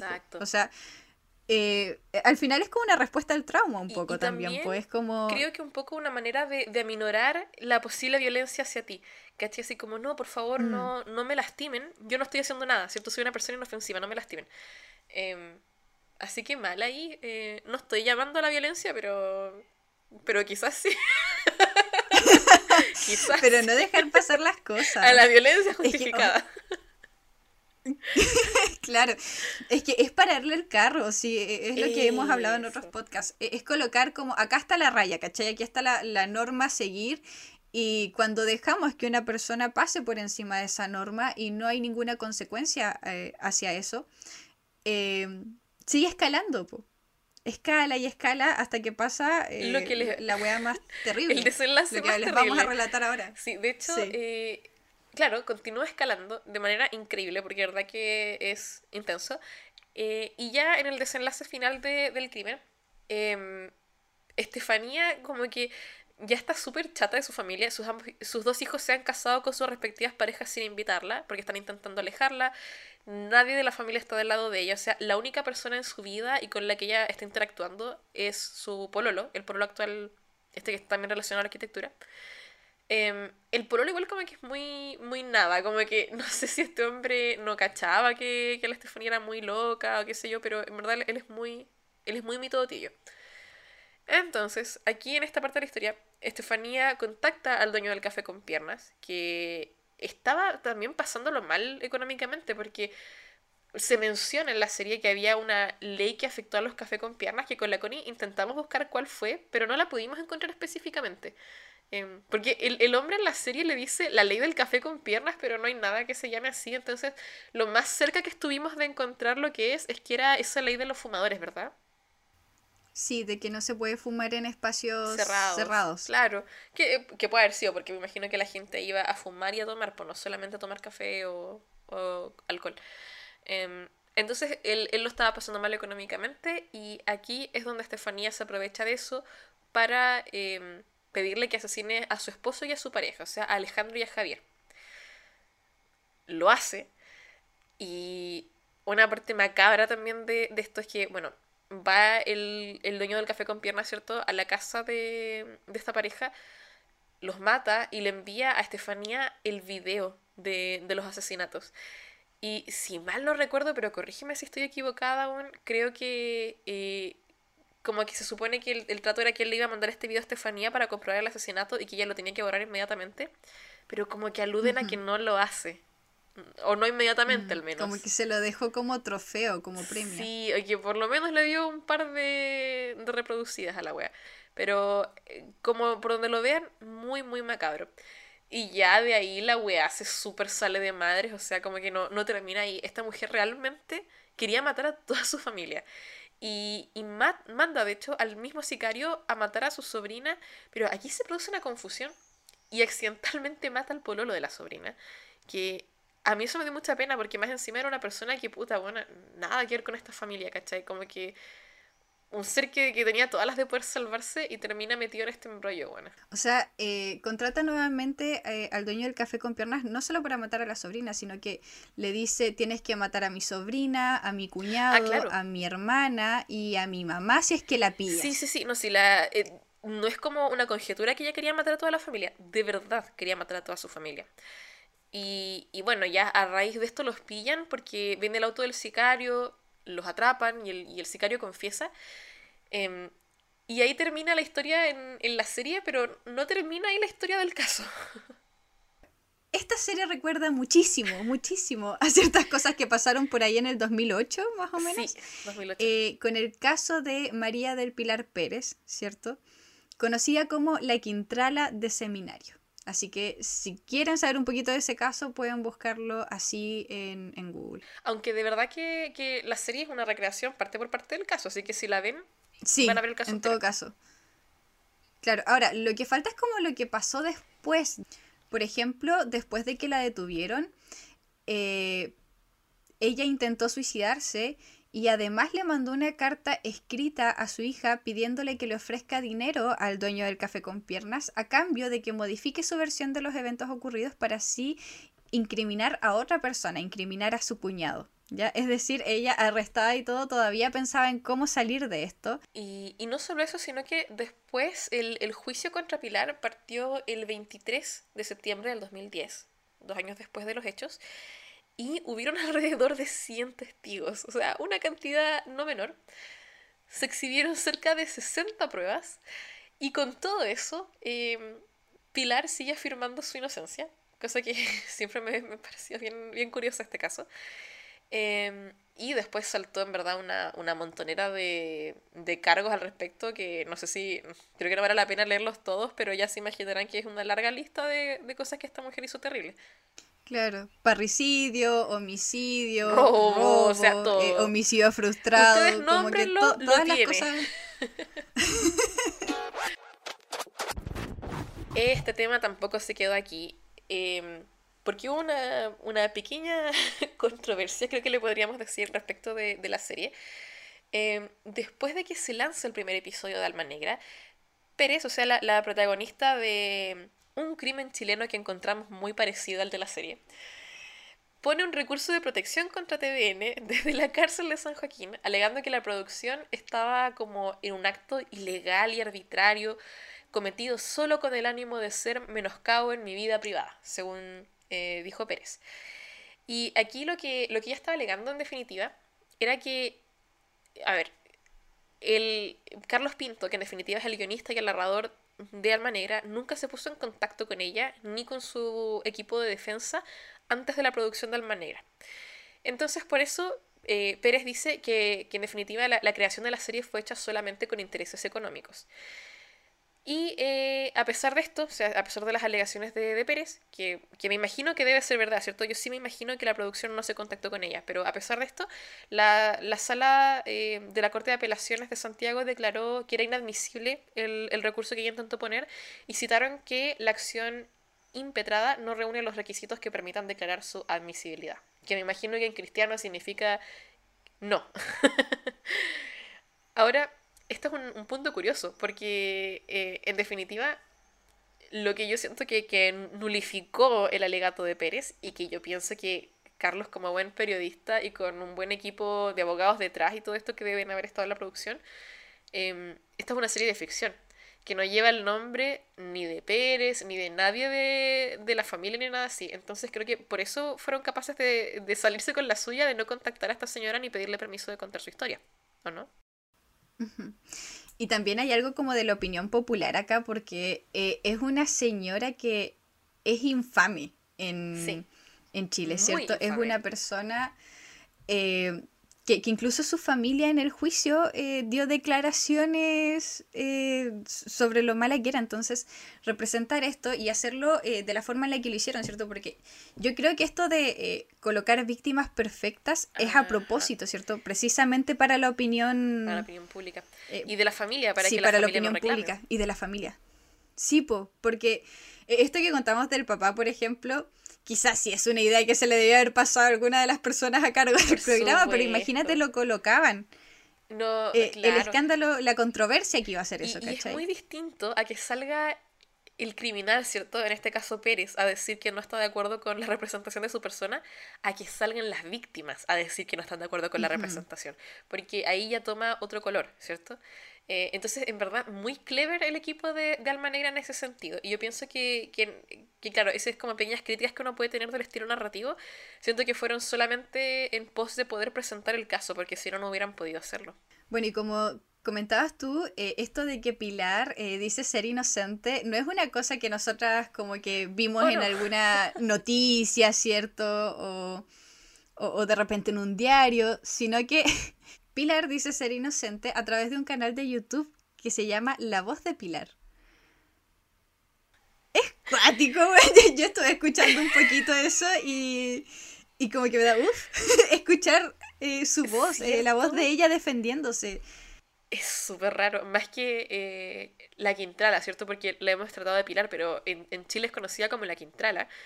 Y ella es tan un personaje, es un personaje en, en el como zeitgeist así chileno, como que es un, un, personaje casi mítico de lo nefasta que es. Entonces como que escuchar a la, a la Quintrala real contando su historia, su versión de su historia, es súper creepy. Y también eh, lo encuentro tan descarado, weona, así porque allegedly, ah, supuestamente, eh, hay tantas pruebas, tantas, o sea, hay, hay, tanto en su contra que en verdad para mí su declaración constante de inocencia tan pública y tan ruidosa em, es la evidencia de que esta mujer evidentemente no, o sea, algo de psicopatía debe haber ahí porque remordimiento nulo, no, no hay. Bueno, creo que es como evidente que a, ambas nos gustó, nos gustaron ciertas cosas del estilo de, narración, eh, cómo se relaciona esto como con el resto del true crime, por ejemplo. Sí, eh, bueno, yo creo que es una serie que primero que todo se diferencia súper bien del Mea Culpa. Entonces como que no, para mí no hay confusión entre ambos programas porque la, la apuesta es súper distinta. Ahora, en, en, lo que es la serie en sí, yo creo que definitivamente hay que decir que por lo menos el primer caso, porque es un caso largo, el siguiente fue cortito de solo dos episodios, pero el primer caso es un caso de seis episodios. Entonces es más lo que se llama un, un, slow burn, que se refiere como a esas series que no parten tan, tan rápido, no pasa todo de una. Em, que yo siento que es más que nada porque esta es una serie televisiva y que se fue emitiendo semana a semana. Y el paso en el que uno ve las cosas en la televisión tradicional es súper distinto al paso del streaming. Y creo que harta gente le pareció como muy lento, ¿cierto? Igual uno acostumbrado a la época de Netflix y demás es. Entonces puedo entender de dónde viene la gente, pero a, mi gusto yo encontré que, el, paso de la serie estaba bastante adecuado. Y la contrasto mucho con, otra serie de True Crime eh, gringa, ¿cierto? Que es Dahmer, que también cuesta una historia de un crimen en seis episodios. Em, que ambas series tienen la ventaja de que al, darle tanto tiempo al caso, te permite adentrarse más en aspectos psicológicos de, todos los protagonistas involucrados. Y yo creo que eso es algo que, que está bien, pero quizás valía la pena ahondar incluso más. Em, me pasó que igual como yo soy muy muy fanática del Mea Culpa, me gusta el formato de que al final uno logra escuchar al, a los involucrados reales. Ahora, insisto, yo entiendo por qué eso no se podía hacer aquí, porque simplemente hay algunas historias que son tan infames en Chile que no se podrían contar en estilo periodístico, porque no, no habría el permiso de hacerlo. Entonces yo entiendo que no se podía, solo que me quedé con ese gusto de, de querer saber por ejemplo, que me hubiera encantado ver a Carlos Pinto entrevistando a la Quintrala, buena. Eso es lo que me pasa. Sí. Como que esa confrontación hubiera estado buena. Bueno, y qué bueno que lo, eh, lo contrastas con eh, otras producciones que son como más gringas, ¿cierto? Porque encuentro que el true crime de otros países, específicamente el gringo, es como mucho más morboso, weón. Sí, totalmente buena. De hecho, por eso también quería traer Dahmer, porque eh, claro también que a mí Dahmer me gustó. Y que de hecho eh, también estoy emocionada porque va a salir una nueva producción de este sujeto sobre otro criminal. Y, la voy a ver, ¿cierto? Porque lo encuentro una historia interesante, ahonda mucho, qué sé yo. Pero Dahmer sufre bastante de, varias cosas. Primero, si bien encontré que la interpretación de Evan Peters de, de Jeffrey Dahmer fue muy bien actuada e interpretada, muy apegada también al Dahmer real, lamentablemente la gente cayó inmediatamente en, en, la idolatración de este personaje, pues bueno, sobre todo al ser un actor tan querido por mucha gente, como que no, no hubo una separación de la actor y del personaje, onda, gente haciendo edits donde teníamos que encontrar rico a Jeffrey Dahmer, ¿cachai? Eh, pésimo, pésimo, y como que esa serie también ahonda en la psiquis del, del protagonista, que en este caso es Dahmer, pero como que siento que te hacen empatizar mucho más con él de verdad que esa serie te, hace sentir mal por él, po. Sí, porque acá es solo en el principio, que es como... Eh, y te lo dan vuelta. Sí, es como su historia de origen, ¿cierto? Es como todas esas cosas que te hacen pensar, ah, bueno, por eso tenía esta personalidad. Ahí es donde uno empatiza con Estefanía, ¿cierto? Como con, con las injusticias, con... Eh, con todo este ambiente como muy católico, muy pechoño, tóxico, ¿cierto? Que la envolvía, que uno decía, claro, es, eso, ¿cierto? Como que uno puede empatizar, entender de dónde viene. Pero rápidamente te das cuenta de que no puedes empatizar con ella, eh, con, la persona en la que se transforma. Es eso, y, lo dejan súper en claro, entonces lo, encontré genial, que, que no es lo que pasa en estos programas más fetichistas donde no pareciera que la serie no toma 100% una postura. Por ejemplo, Dahmer y su producción dijeron que ellos estaban intentando mostrar eh, la historia de las víctimas y sí se nota que hacer un esfuerzo consciente en la serie, o por lo menos yo lo sentí como súper intencionado de querer mostrarte súper a propósito la perspectiva de las víctimas. Pero tampoco se comprometen al 100% con eso, porque al final del día siempre te dejan a Dahmer como una persona a la que la vida igual lo defraudó, como que si sus padres quizás lo hubieran aceptado, él hubiera sido distinto. Como que si la sociedad hubiera sido mejor con Dahmer, esto no hubiera sucedido. Cuando el caso de Estefanía, en ese sentido es distinto. Como que primero te muestran un poco su perspectiva de cómo era su vida de joven y después te dicen, eh, en verdad, esta gente que la rodeaba no eran puros villanos y esta simplemente era una mala persona. Como que la serie dice, existen las personas terribles. Y en ese sentido ahí se nota mucho el sello de Carlos Pinto, así como eh, en la dirección, mm. ¿cierto? Y aquí. Oh, sí, porque el detrás de escena. oye, sí. Hay un episodio como que se llama Detrás de escena en YouTube. Y es muy bueno. Por favor, véanlo. Eh, con la Connie concluimos que Carlos Pinto es nuestra Greta Gerwig. es la Greta Gerwig chilena. Y bueno, y además de, de, la dirección de Carlos Pinto también está eh, la actuación de la actriz que interpretó eh, a la Quintrala. Hablemos de ese drama, Connie. ¿Qué pasó? Sí, ¿qué, ¿qué, pasa ahí? Porque eh, yo dije, oh, esta actriz es como nueva.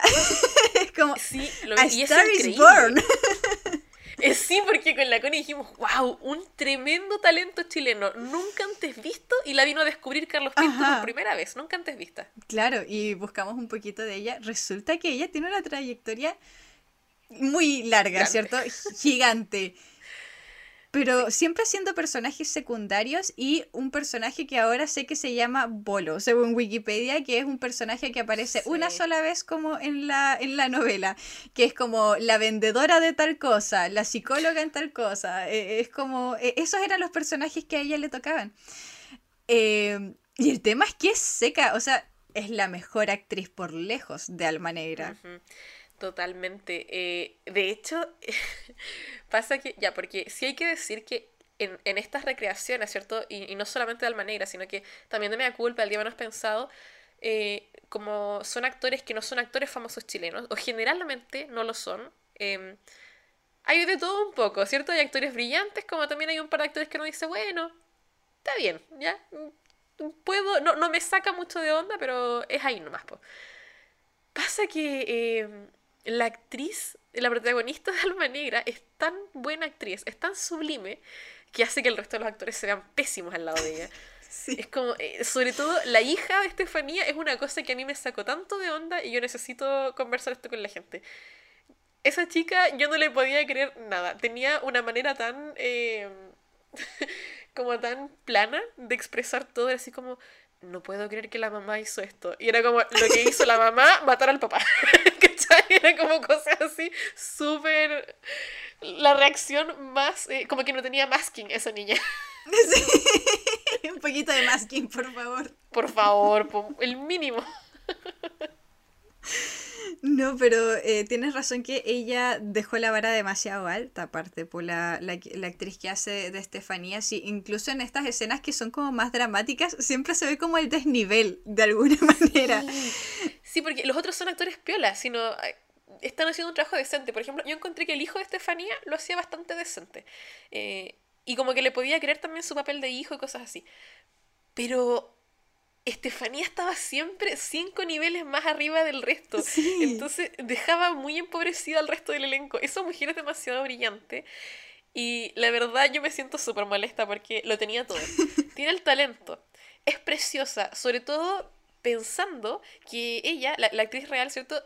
Salió creo que por una de las primeras veces en Sucupira, que fue una novela muy famosa en Chile. Y era como la amiga de la protagonista, era como amiga del personaje principal, pero era una weona minísima, era, era como tan dark feminine energy. Por favor, googleen a esta mujer. Eh, vamos a ponerles una foto de Estefanía Sucupira para que la vean. Sí, y eh, el tema como de la mirada, de la boca, por ejemplo, cuando está hablando cosas con, el sicario, la forma en la que coloca el cuello, la boca, no, sé cómo... Las microexpresiones. Sí, son las microexpresiones. Su tono de voz, el movimiento de su cuerpo, las microexpresiones de su cara, se le arruga la, la, la frente cuando se le tiene que arrugar. O sea, esta mujer no está preocupada de cómo se ve en pantalla, ella te está entregando la emoción que, que tiene que entregar y de verdad que lo hizo increíble. Así que siento que, que si quieren, eh, quizás ya conocen el caso o sienten que no les interesa tanto, pero, pero véanlo por lo menos por la performance de esta mujer que se mandó, pero una performance que yo creo que si lo hubiera hecho en Gringolandia podría haber estado nominado a un Oscar. Ahí la dejo. Ahora nos queda preguntarnos qué pasó con ella, por qué todo este tiempo ha hecho personajes secundarios, por qué no conseguía pega en la tele, porque estuvimos investigando como de ella y ella misma decía que no conseguía pega en la tele. Y es como, ¿por qué, ¿Qué, pasó? No, y hablemos con ella que más encima es Nepo esposa. O podría haber sido Nepo esposa, porque está casada con otro actor que es muy conocido en Chile y que estuvo en muchas grandes producciones incluso compartiendo producciones con ella. Así como que ambos salían en la misma novela, pero él tenía como un personaje un poquito más protagónico y ella estaba así como en el fondo. ¿Qué pasó? ¿Qué pasó si esta mujer lo tiene todo? Quiero saber ¿Quién falló tanto? Porque tenemos tantas actrices pésimas en Chile, I'm sorry, pero es la realidad. Entonces no entiendo cómo hay tanta gente pésima teniendo protagónicos y esta mujer está en el olvido. Siento que hay como un elenco de tres actrices chilenas que son las mamás de todo Chile porque están siempre haciendo roles de novela, eh, de mamá de novela. ¿Dónde está esta mujer? Mm pudo haber hecho de villana en caleta de novelas y yo le habría creído todo. siento que lo podría hacer todo. Siento que la podría ver haciendo hasta de mosquita muerta y le creería buena porque es brillante. en fin, injusticias que pasan en este país. Espero que consiga más papeles. Espero que al fin pueda tener la carrera eh, que quiso tener, que merece tener también. Bueno, pasando a otro tema, hablemos eh, de, una parte quizá un poquito como más controversial, ¿cuál es el espacio que le damos eh, a este tipo de trabajos actualmente, como al true crime, ¿cierto? Especialmente eh, en Chile, porque son casos que son más cercanos, porque por ejemplo lo de Dahmer ya es algo terrible, ¿cierto? Em, bueno, y en Estados Unidos igual está toda la controversia porque ellos lo sienten como un caso cercano, ¿cierto? Claro. Y, y, llevarlo acá, ¿cierto? Porque creo que yo no, no había empatizado tanto con la controversia en Estados Unidos precisamente porque no, no me había pasado acá, ¿cachai? Eh, no me había pasado que se tocara un tema, por ejemplo, que yo vi en las noticias, que yo lo a entender en las noticias. Entonces, ¿qué, hacemos con esto? Ajá. Yo creo, y, y, también un poco desde mi postura como persona que consume mucho, mucho, mucho true crime. De todo el mundo, la verdad. A mí me encantan ese tipo de, de historias. Eh, siento que es una controversia que viene hace tiempo. Sonó más fuerte con Dahmer, que fue un caso más polémico, pero viene hace muchos años. Em, pero me pasa que si bien hasta cierto, hasta cierto punto yo comparto totalmente la preocupación de que no se vayan a fetichizar, fetichizar, si se dice así, estas historias de criminales, eh, pero que tampoco se pasen a llevar en definitiva o a, o a revictimizar a las víctimas, entiendo esa preocupación y la comparto muchísimo. Pero me pasa que no sé si la solución o si la mejor salida es definitivamente no contar historias de crímenes reales. O sea, yo siento que hay un valor narrativo y también social en el true crime. Por ejemplo, ya, la Quintana se puso a discutir que contaron su historia por plata para mí ese es un argumento que no viene a discusión porque todo lo que se hace en el espacio de entretenimiento, excepto este podcast porque nadie nos paga, pero todo lo que se hace en entretenimiento, lógicamente es por plata. O sea, si tú le dices a un estudio, si le dices a TVN, ya, lancen esta historia pero no generen dinero. Obvio que no la van a sacar, pues si hasta las noticias son por plata. Entonces para mí eso no es el problema. Lo que sí es importante y que creo que ha sido una preocupación siempre en los programas de Carlos Pinto, o, yo lo he valorado de esa manera, es el no mostrar a los victimarios como personas admirables o dignas de simpatía. Lo cual no quiere decir alterar los hechos. O sea, yo siempre he visto que Carlos Pinto ha mostrado cuando los victimarios han tenido un trasfondo terrible, qué sé yo, pero él siempre se encarga de dejar súper, súper en claro en todos sus programas que lo que está sucediendo está mal y que la persona que estamos viendo tiene problemas. Problemas contextuales, problemas psicológicos, eh, sociales. O sea, algo pasó en la vida de esta persona. Eh, en su historia narrativa que hizo que esta persona se convirtiera en una persona indeseable, en una persona mala, en una persona que hace daño. Y que no, no, sé cuál será la desconexión en Gringolandia, buena, pero no es así siempre en cómo ellos cuentan las historias. Como que siento que en, querer venderte esta historia sensacionalizada de, así como, descubra la mente de, no sé, de, la, de los buenos tras la masacre de Columbine, ¿cierto? Y se meten en la historia de los cabros que hicieron la masacre de Columbine y tenemos que descubrir el trasfondo. Ay, parece que les hacían bullying. Ay, parece que esto otro. ¿Y qué pasa al final? Terminan un montón de, de cabros que ven esto y es como, ah, pero a mí me hacen bullying yo soy un marginado social, yo he pasado por esto y por esto, yo escucho esta música, yo soy así. Me relaciono en definitiva. O sea, al final el criminal es un incomprendido como yo. Y por eso después siento que en Gringolandia salen tantos crímenes de cabros intentando emular que eh, la masacre de Columbine, que Charles Manson, que siempre hay como crímenes copycat que se llaman y es porque lo cuentan así. Y no sé qué chucha pasa en ese país con eso, pero estoy, estoy feliz de que por lo menos en Chile tenemos al True Crime en buenas manos y esas buenas manos son las de Carlos Pinto, que yo creo que, que lo hace con tanta seriedad y, y franqueza precisamente por su trasfondo como periodista. Para mí no es coincidencia.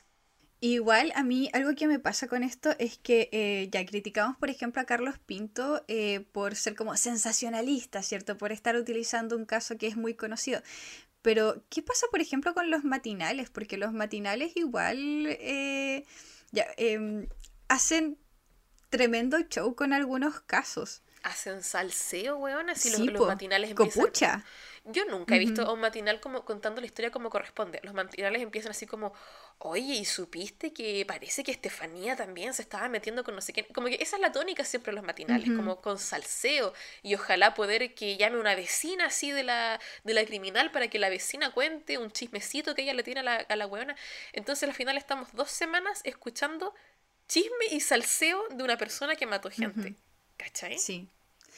Sí, ahora, yo sí encuentro que es muy distinto, por ejemplo, lo que pasó aquí con la Quintrala, que es la Quintrala quien dice, no quiero que cuenten esto porque me deja mal, a lo que pasó con el siguiente caso de Alma Negra, que, es, eh, se, hace, que se llama el caso del profesor, que eh, es la familia, ¿cierto? Eh, finalmente como los sobrevivientes, ¿cierto? De este caso, quienes dicen, oye, no hablemos de esto, ¿cachai? Como porque ahí yo empatizo muchísimo, muchísimo más con la familia. Yo, yo entiendo por, qué eh, la familia de este profesor no quiere que se hable del caso. O sea, estamos hablando de que, por ejemplo, eh, las hijas del profesor del cual eh, este caso toma inspiración, todavía son niñas, por ejemplo. Sí.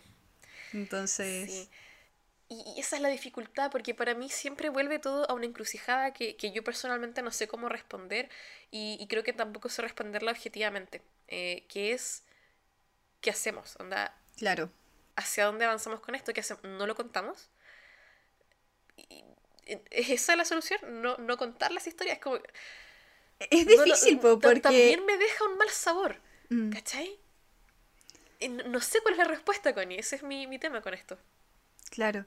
No, e, es, en realidad un tema súper complicado. Yo creo que eh, ambos lados, ¿cierto? El de no presentarlo o presentarlo tiene buenos argumentos porque igual hay algo como pedagógico en mostrar cómo es que una persona eh, termina haciendo esto, ¿cierto? O cómo es que estos crímenes llegan a pasar en nuestro país. Eh, por una parte nos hace estar más consciente, por ejemplo, de ciertos factores sociales que pudieron haber evitado que estas cosas pasaran. Em, y por otro lado, también recordar que la, el mayor porcentaje, por ejemplo, de personas que ven True Crime son mujeres. Y es por algo como eh, de, de, hacer como más predecible o como de, de cuidarse a sí mismo, como de prevención. O sea, ver True Crime para mucha gente es como una forma de prevención, como de para que a mí no me pase. Y sabes que a un nivel incluso quizás un poquito más inconsciente porque yo creo que mucha gente está siempre este tema así como, ya, pero ¿y cómo te puede gustar mirar True Crime si es una cosa tan estresante? Y mucha gente no sabe por qué le gusta el True Crime. Pero ver este tipo de cosas, o incluso ver terror de repente, que también tiene situaciones de, de violencia súper eh, gráficas, que puede ser molesto incluso, ese tipo de cosas, como que a la gente le permiten apropiarse de esa violencia. Es como salirte un poco del lugar de víctima y ahora tú tienes un poco el control en esta situación. Si quieres lo ves o no lo ves. Tú decides cuándo para, puedes también eh, escuchar el caso, ¿cierto? Y al final del caso poder decir, ah, es que si hubieran hecho esto distinto, ¿cierto? Como decíamos nosotras, pues, ah, es que si alguien hubiera denunciado a Estefanía en tal momento, en tal momento o en tal momento, estuviera parado. Pero obviamente uno no estuvo viviendo la situación, entonces tampoco sabemos qué hubiera pasado efectivamente, pero el poder verlo desde este punto te permite tomar ese trauma y, y darle como pensar que tú le podrías dar un cierre, ¿cierto? Como que tú podrías deshacerte de eso. O sea, te hace pensar que si pillas a tu pareja haciendo magia negra, efectivamente te vas a alejar. Eh, y tú vas a ser la buena que lo va a poner las rejas. Claro, e, es como. Porque, claro, nosotros decimos, mira, hizo todas estas cosas y aquí nadie la paró, pero obviamente no estamos en la posición súper compleja que es ser, por, por ejemplo, la hija o el hijo de esa persona. Exacto, o sea, yo claro, hablo de que como que el hijo igual nefasto, que él se terminó igual casando con su mina y que no, no fue capaz de defenderla, ¿cierto? Que en definitiva él evitó que le pusieran la denuncia a su mamá. Pero es su mamá, po, Sí, Al final del día es su mamá y yo no sé si, no sé si puedo culpar a ese hijo, ¿cachai? Mm. No, no, sé si soy capaz buena. Claro. Y, y al final son esas cosas, en el fondo es como para, es como en en un tono como de prevención muchas veces que se hace y se mira el true crime.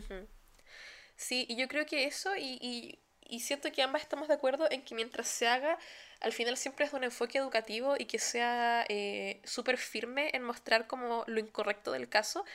Creo que puede seguir habiendo un espacio para eso y, y por eso yo siempre recomiendo, recomiendo mucho los programas de Carlos Pinto porque siento que él siempre ha tenido ese cuidado, por lo menos. Claro.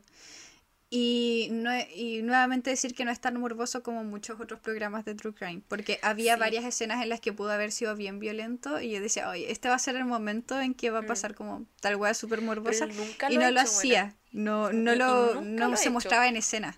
Yo puedo decir, desde los 90 yo he visto todo el Mea Culpa, todo el día me pensado y el remake también él jamás eh, ha tenido ese momento así como de, ay, y que yo recuerde haber visto eh, niñitos descuartizados porque eso ocurrió en el caso. No, o sea, él, él, te muestra cualquier otra cosa, te lo puede contar, pero siempre con mucho respeto y sin sacar como esta, esta toma sensacionalista del crimen, ¿cierto? Ahora, yo creo, eso sí, que en Alma Negra sí tiene eh, escenas como más fuertes que en Mea Culpa. Eso sí. Como que se dio e-, ese permiso. Y bueno, él habla de que son escenas ¿eh? cruentas. Eh, sí. sí. Es que, a ver, para que la gente se lo imagine, no hay gore. No. Pero sí hay como, hay, hay más violencia de la que hay una media culpa normal, claro, ¿verdad? Pero por ejemplo, cuando se asesina a la, a la ex pareja, ¿cierto? A, y, a, la pareja actual que tenían, el, el papá de, de sus hijos, sí. Eh, esa escena sí es bien cruel. Eh, es bien explícita. Y, esa mostró más de lo que yo pensé que iba a mostrar, por ejemplo. Ajá. Sí, yo, yo creo que, por ejemplo, si hubiese que hacerle críticas a una escena, yo creo que esa escena sí es muy, muy explícita. Sí, Quizá pudo haberla tratado de otra forma. Sí, esa, esa escena fue traumática, la verdad, fue bien fuerte. No me lo esperaba de Carlos Pinto. Era eso. Sí, me, sorprendió. Definitivamente. Pero bueno, eso con. con. Con Alma Negra. No sé si hay algo más que quieras comentar de la serie no de la serie per se, pero pueden seguir a mi ídolo Carlitos Pinto en sus sí, redes. Sí, síganlo en sus redes sociales. Tiene Instagram, comenta cositas y también interactúa. Así que si ustedes le comentan cosas o lo comparten en sus stories, tienen buenas chances de, salir ahí. Yo aún no lo he logrado, no lo he logrado, pero lo sigo intentando, Connie. Y lo voy a seguir intentando porque mi sueño es que Carlitos me reposte. Tengo dos sueños, en verdad. Uno, que Carlitos nos reposte y otro que venga de invitado al podcast. Esa es mi, mi fantasía personal, ¿cierto? Lo podríamos entrevistar sobre su trabajo. Chicos, vayan a Instagram y comentenle a Carlitos que venga al podcast. ¿Te imaginas? Si pudimos que nos note. Hemos movido montañas antes. ¿Por qué no? O que al menos nos note, que reposte el episodio, no sé, que, que, haga algo. Exacto, haga algo, tío Carlitos. Es que yo siento que igual mucha gente que escucha el podcast también lo tiene cariño y a mí me ha gustado descubrir eso, que, que hay más gente que lo quiere tanto eh, como yo y como tú porque, no sé, él para mí fue mi infancia, pues, como que cuando yo era chica era, era mi hobby, yo me quedaba despierta hasta tarde para verlo y él siempre ha sido como una figura muy eh, importante porque representa todos estos intereses que a mí me gustan, pero de lo que yo considero la manera correcta, pues, de una manera siempre informativa, siempre educada, entonces como que él alimentó mi, mi pasión por lo spooky de una manera bonita, creo yo. Así que siempre va a ser mi, mi máximo ejemplo a seguir buena. ¿Cómo lo amo a este hombre? Espero que tenga un gran día, tío Carlos. Así que vayan a su Instagram y coméntenle en sus publicaciones así. Tío Carlitos, ¿ya vio que lo mencionaron en mi vida en series? Vaya, las chicas lo invitaron al podcast. Ah, de hecho, Connie, eh, tengo novedades. Carlos Pinto, fresquito, fresquito, recién salió del horno, se acaba de abrir TikTok. Y esto me tiene muy emocionada, A seguirlo a TikTok. Todos. todos, todos los chicos a TikTok y, nos etiquetan en los comentarios, así como, tío Carlos, venimos de vida en series, por favor, vaya al podcast. Siga el podcast, escúchelo. Nosotros lo seguimos de vuelta. Imagínate lo que sería un episodio de Halloween con Carlos Pinto, por favor. Imagínate lo siguiera en Instagram. Yo con eso ya. Yo me pondría a llorar. Yo tendría un quiebre mental con eso. La verdad es que... Es que yo enmarcaría el, el seguido así. Si él nos compartiera en stories, eso sería suficiente para hacerme llorar. La verdad es que sí. Lo queremos mucho, tío Carlitos Pinto. Sí, ah, y para la gente que, que no es de Chile, que yo lo comento siempre en mis stories, pero para la mayoría, si es que quieren ver cualquiera de las cosas que comentamos, Mea Culpa, Alma Negra, El Día Menos Pensado, que los recomendamos todos mucho, están todos disponibles en YouTube completitos y sin anuncios, creo. Así que muy bien por parte de TVN. Sí, bien hecho. Democratizando. Exacto, que siempre nos gusta eso. Ya, chickens, entonces lo dejamos hasta acá. Recuerden seguirnos en Instagram, nos encuentran como Mi Vida en Series-podcast. Y eh, bueno, no sé si nos están escuchando en Spotify o YouTube, pero eh, sí, recuerden seguirnos en YouTube también. Estamos ahí. Y eh, además recuerden seguirnos acá en Spotify para que les llegue una notificación cada vez que subamos un nuevo episodio y recuerden darnos 5 estrellitas. Y eso sería todo. Adiós. Bye.